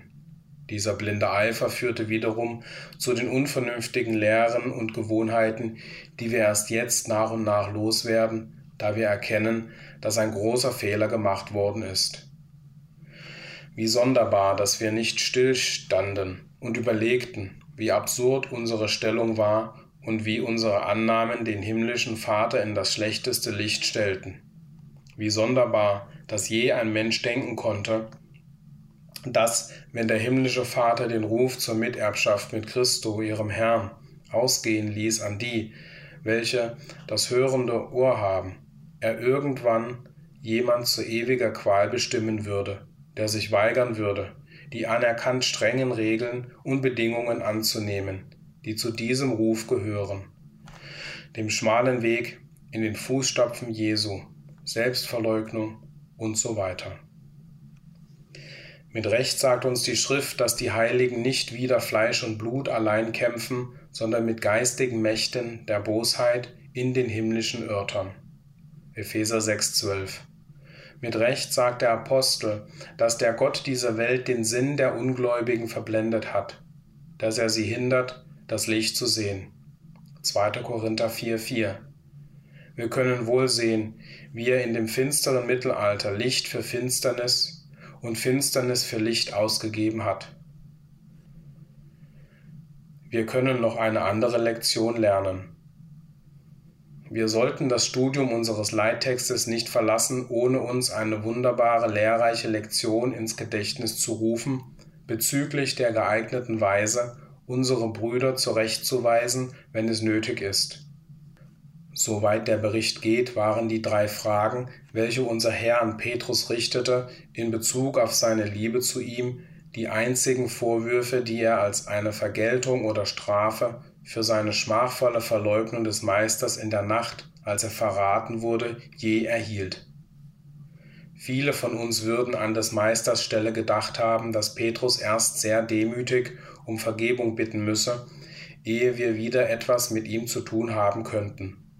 Wir würden geneigt sein, von seiner Schwäche zu reden, von seiner Undankbarkeit, wie er es besser wusste und so weiter. Unser Gerechtigkeitssinn würde in vielen Fällen unseren Sinn für Barmherzigkeit und Mitgefühl völlig überschattet haben. Nicht so bei dem Meister. Er kannte die Treue des Herzens von Petrus. Er wusste, dass er schon hinausgegangen war und bitterlich über die Sache geweint hatte. Er wusste, welch ein Gefühl der Beschämung auf ihm lasten würde und wie viel Mut dazu gehören würde, wenn er daran dachte, dem Meister zu begegnen, den er verleugnet hatte. Sicherlich geschah es mit diesem Mitgefühl für Petrus und in dieser Würdigung der Gefahr, dass er gänzlich entmutigt werden würde, dass unser Herr am Morgen seiner Auferstehung von allen Aposteln nur Petrus mit Namen nannte, als er zu Maria sprach, Gehe und sage es meinen Jüngern und Petrus. Lass Petrus nicht denken, dass er ausgestoßen sei. Lass ihn wissen, dass ich an ihn denke und ihn liebe und Mitgefühl für ihn habe und ihm vergeben habe, weil ich weiß, dass er unter einem Druck gehandelt hat. Wir sollten des Meisters Methoden nachahmen. Und wenn unser Herr und Meister uns solch ein Beispiel von Güte und Vergebung ohne Bitte gegeben hat, was lernen wir aus dieser Lektion? In welchem Maße vergeben wir anderen ihre Übertretungen und in welchem Maße gehen wir mehr als den halben Weg, um sie wissen zu lassen, dass wir keine Vorwürfe gegen sie hegen? In welchem Maße senden wir ihnen Botschaft, dass wir freundlich und edles über sie denken? Und wenn die geeignete Zeit kommt und es angemessen ist, etwas zu sagen, können wir nicht eine Lektion lernen von des Erlösers liebevoller Langmut und Sanftmut, als er den Irrenden nur fragte, ob er die rechte Liebe habe. Und als er eine besondere Liebe bekannte, ihn fragte, ob er sicher sei, diese besondere Liebe zu haben? Ohne Zweifel wird unser Erfolg, als des Meisters Knechte seine Herde zu weiden und ihnen zu helfen, statt sie zu hindern, in dem Maße größer oder geringer sein, indem wir seine Art und seine Methoden viel oder wenig in Betracht ziehen und nachahmen. Wenn wir also seine Herde weiden, wollen wir beständig des großen Hirtenbeispiel vor Augen haben, wie die Herde behandelt werden sollte.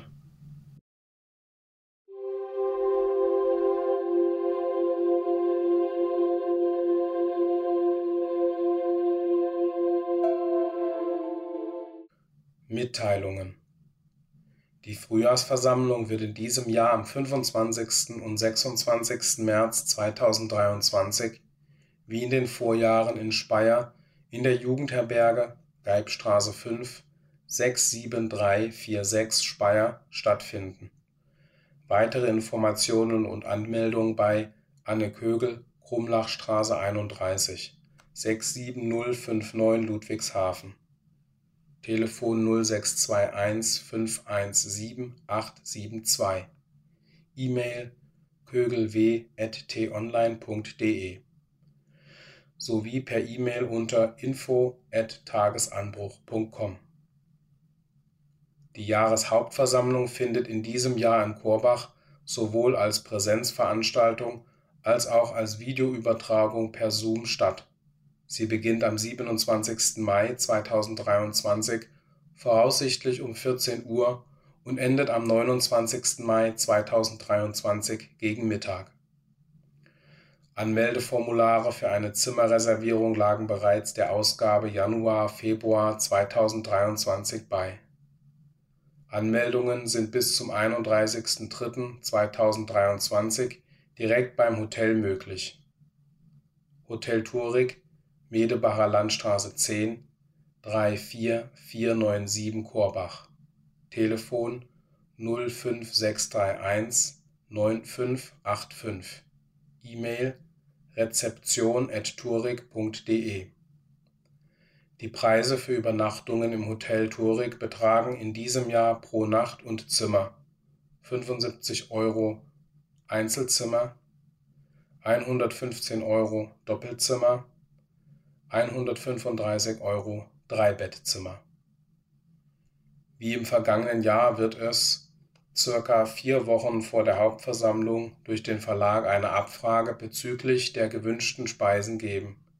Hierfür wird über die E-Mail-Verteilerliste ein Formular bereitgestellt, aus dem die Menüs, Hauptspeisen und Kuchen und Preise ersichtlich sind. Die Essensauswahl muss gegenüber dem Hotel Tourig bis zum 18.05.2023 verbindlich erklärt werden. Eine Veränderung oder Stornierung ist danach nicht mehr möglich. Hauptspeisen sind individuell vor Ort zu begleichen. Für Kaffee, Tee und Kuchen erfolgt vor Ort eine Sammlung durch den Verlag. Hilfestellungen bei der Anmeldung oder zu Fragen der Verpflegung bei Verlag Der Tagesanbruch Telefon 06154 577 066 oder per E-Mail an info@tagesanbruch.com. Die Einwahldaten zur Teilnahme an der Versammlung per Video bzw. über das Internet werden zusätzlich über die E-Mail-Verteilerliste des Verlages ca. 14 Tage vor dem Termin versandt. Im Alter von 66 Jahren vollendete Bruder Peter Kuhns am 29.12.2022 nach langer Krankheit seinen irdischen Lauf. Im Alter von 50 Jahren lernte er die Wahrheit kennen und weihte sich zwei Jahre später dem Herrn. Gesegnet ist der Mann, der nicht wandelt nach den Lehren der Gottlosen und nicht tritt auf den Weg der Sünder, noch sitzt im Kreise der Spötter, vielmehr gefallen hat am Gesetz des Herrn und sinnt über sein Gesetz bei Tag und bei Nacht. Der gleicht einem Baum, gepflanzt an Wasserbächen, der seine Früchte bringt zur rechten Zeit und dessen Laub nicht welkt, und alles, was er beginnt, das gelingt. Psalm 1, 1 bis 3 am 14.07.2022 vollendete Schwester Edith Vetter nach einem langen Leidensweg ihren irdischen Lauf. Mögen sich die Worte Geborgen ist meine Seele nur, weil sie auf Gott ausgerichtet ist. Von ihm allein kommt meine Rettung. Er allein ist mein Felsengrund und meine Hilfe, meine Burgfeste, so dass ich nicht mehr hin und her gerissen werde. Psalm 62, 2 und 3 für sie erfüllt haben. Das Datum der Gedächtnisfeier an den Opfertod unseres Herrn fällt in diesem Jahr auf Dienstag, den 4. April 2023, abends ab 19 Uhr, aufgrund der Umstellung auf die mitteleuropäische Sommerzeit. Lasst uns, liebe Geschwister, auch in diesem Jahr Festfeier halten mit ungesäuertem der Lauterkeit und Wahrheit möge die Feier des Gedächtnismahles für alle, die beieinander versammelten, wie auch die, die sie allein begehen, von unserem Herrn gesegnet werden. Da sagte er zu ihnen, von ganzem Herzen habe ich Verlangen danach, gerade dieses Mal mit euch zu feiern, bevor ich leide. Ich sage euch, ich werde es nicht mehr essen, bis es in der Königsherrschaft Gottes seine Erfüllung findet. Lukas 22, 15 und 16. Korrektur eines Fehlers zum Datum des Gedächtnismales in der gedruckten Ausgabe des Tagesanbruchs für die Monate November-Dezember 2022. In der zuvor bezeichneten Ausgabe haben wir auf Seite 62 unter Mitteilungen im ersten Absatz der Zeile 4 als Datum des Gedächtnismales Samstag, den 1.4.2023 angegeben. Wir bitten unsere Leser um Entschuldigung für dieses fehlerhafte Datum. In der gedruckten Ausgabe Januar-Februar 2023 konnten wir den Fehler bereits durch das Anbringen von Aufklebern korrigieren. Die Online-Ausgaben wurden sämtlich bereinigt.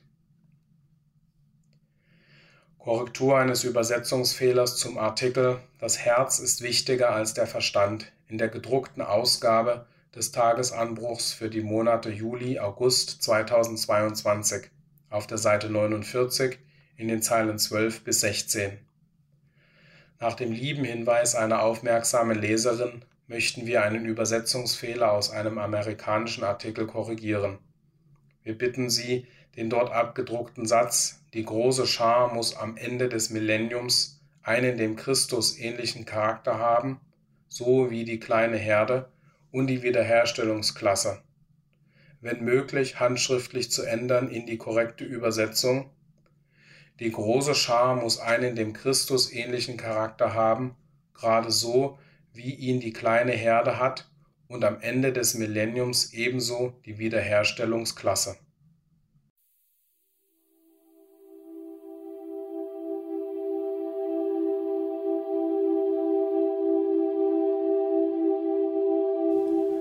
Das war der Podcast zur Zeitschrift Der Tagesanbruch. Sprecher Stefan Thieme. Musik The Dawn Chorus Instrumental von Chad Crouch. Copyright Tagesanbruch Bibelstudienvereinigung e.V. Mehr Informationen auf tagesanbruch.com.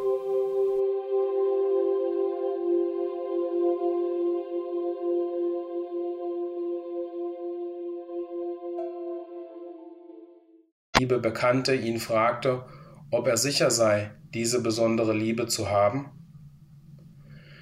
Ohne Zweifel wird unser Erfolg als des Meisters Knechte seine Herde zu weiden und ihnen zu helfen, statt sie zu hindern, in dem Maße größer oder geringer sein, indem wir seine Art und seine Methoden viel oder wenig in Betracht ziehen und nachahmen. Wenn wir also seine Herde weiden, wollen wir beständig des großen Hirtenbeispiel vor Augen haben, wie die Herde behandelt werden sollte.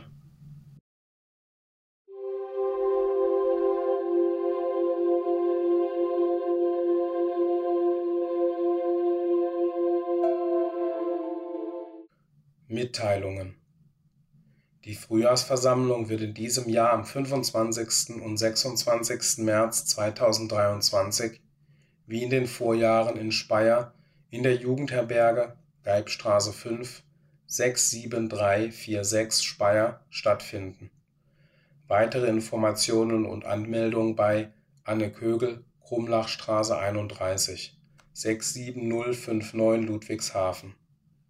Telefon 0621 517 872. E-Mail kögelw.tonline.de sowie per E-Mail unter info@tagesanbruch.com. Die Jahreshauptversammlung findet in diesem Jahr in Korbach sowohl als Präsenzveranstaltung als auch als Videoübertragung per Zoom statt. Sie beginnt am 27. Mai 2023 voraussichtlich um 14 Uhr und endet am 29. Mai 2023 gegen Mittag Anmeldeformulare für eine Zimmerreservierung lagen bereits der Ausgabe Januar/Februar 2023 bei. Anmeldungen sind bis zum 31.03.2023 direkt beim Hotel möglich. Hotel Tourig, Medebacher Landstraße 10 34497 Korbach. Telefon 05631 9585. E-Mail rezeption.turig.de.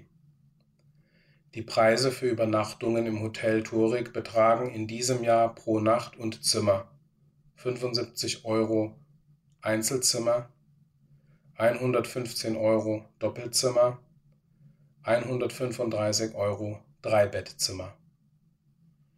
Wie im vergangenen Jahr wird es circa vier Wochen vor der Hauptversammlung durch den Verlag eine Abfrage bezüglich der gewünschten Speisen geben. Hierfür wird über die E-Mail-Verteilerliste ein Formular bereitgestellt, aus dem die Menüs, Hauptspeisen und Kuchen und Preise ersichtlich sind. Die Essensauswahl muss gegenüber dem Hotel Turig bis zum 18.05.2023 verbindlich erklärt werden.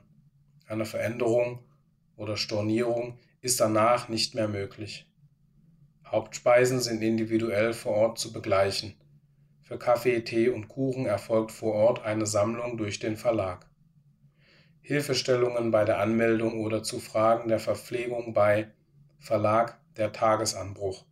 Telefon 06154 577 066 oder per E-Mail an info@tagesanbruch.com. Die Einwahldaten zur Teilnahme an der Versammlung per Video bzw. über das Internet werden zusätzlich über die E-Mail-Verteilerliste des Verlages ca. 14 Tage vor dem Termin versandt. Im Alter von 66 Jahren vollendete Bruder Peter Kuhns am 29.12.2022 nach langer Krankheit seinen irdischen Lauf im Alter von 50 Jahren lernte er die Wahrheit kennen und weihte sich zwei Jahre später dem Herrn. Gesegnet ist der Mann, der nicht wandelt nach den Lehren der Gottlosen und nicht tritt auf den Weg der Sünder, noch sitzt im Kreise der Spötter, vielmehr gefallen hat am Gesetz des Herrn und sinnt über sein Gesetz bei Tag und bei Nacht. Der gleicht einem Baum, gepflanzt an Wasserbächen, der seine Früchte bringt zur rechten Zeit und dessen Laub nicht welkt, und alles, was er beginnt, das gelingt. Psalm 1, 1 bis 3. Am 14.07.2022 vollendete Schwester Edith Vetter nach einem langen Leidensweg ihren irdischen Lauf. Mögen sich die Worte Geborgen ist meine Seele nur, weil sie auf Gott ausgerichtet ist. Von ihm allein kommt meine Rettung. Er allein ist mein Felsengrund und meine Hilfe, meine Burgfeste, so dass ich nicht mehr hin und her gerissen werde. Psalm 62, 2 und 3 für sie erfüllt haben. Das Datum der Gedächtnisfeier an den Opfertod unseres Herrn fällt in diesem Jahr auf Dienstag, den 4. April 2023, abends ab 19 Uhr aufgrund der Umstellung auf die mitteleuropäische Sommerzeit. Lasst uns, liebe Geschwister, auch in diesem Jahr Festfeier halten mit ungesäuertem der Lauterkeit und Wahrheit. Möge die Feier des Gedächtnismahles für alle, die beieinander versammelten, wie auch die, die sie allein begehen, von unserem Herrn gesegnet werden. Da sagte er zu ihnen, von ganzem Herzen habe ich Verlangen danach, gerade dieses Mal mit euch zu feiern bevor ich leide. Ich sage euch, ich werde es nicht mehr essen, bis es in der Königsherrschaft Gottes seine Erfüllung findet. Lukas 22, 15 und 16. Korrektur eines Fehlers zum Datum des Gedächtnismales in der gedruckten Ausgabe des Tagesanbruchs für die Monate November-Dezember 2022. In der zuvor bezeichneten Ausgabe haben wir auf Seite 62 unter Mitteilungen im ersten Absatz der Zeile 4 als Datum des Gedächtnismales Samstag, den 1.4.2023 angegeben. Wir bitten unsere Leser um Entschuldigung für dieses fehlerhafte Datum. In der gedruckten Ausgabe Januar-Februar 2023 konnten wir den Fehler bereits durch das Anbringen von Aufklebern korrigieren. Die Online-Ausgaben wurden sämtlich bereinigt. Korrektur eines Übersetzungsfehlers zum Artikel Das Herz ist wichtiger als der Verstand in der gedruckten Ausgabe des Tagesanbruchs für die Monate Juli August 2022 auf der Seite 49 in den Zeilen 12 bis 16. Nach dem lieben Hinweis einer aufmerksamen Leserin möchten wir einen Übersetzungsfehler aus einem amerikanischen Artikel korrigieren. Wir bitten Sie, den dort abgedruckten Satz Die große Schar muss am Ende des Millenniums einen dem Christus ähnlichen Charakter haben, so wie die kleine Herde und die Wiederherstellungsklasse, wenn möglich handschriftlich zu ändern in die korrekte Übersetzung. Die große Schar muss einen dem Christus ähnlichen Charakter haben, gerade so, wie ihn die kleine Herde hat und am Ende des Millenniums ebenso die Wiederherstellungsklasse.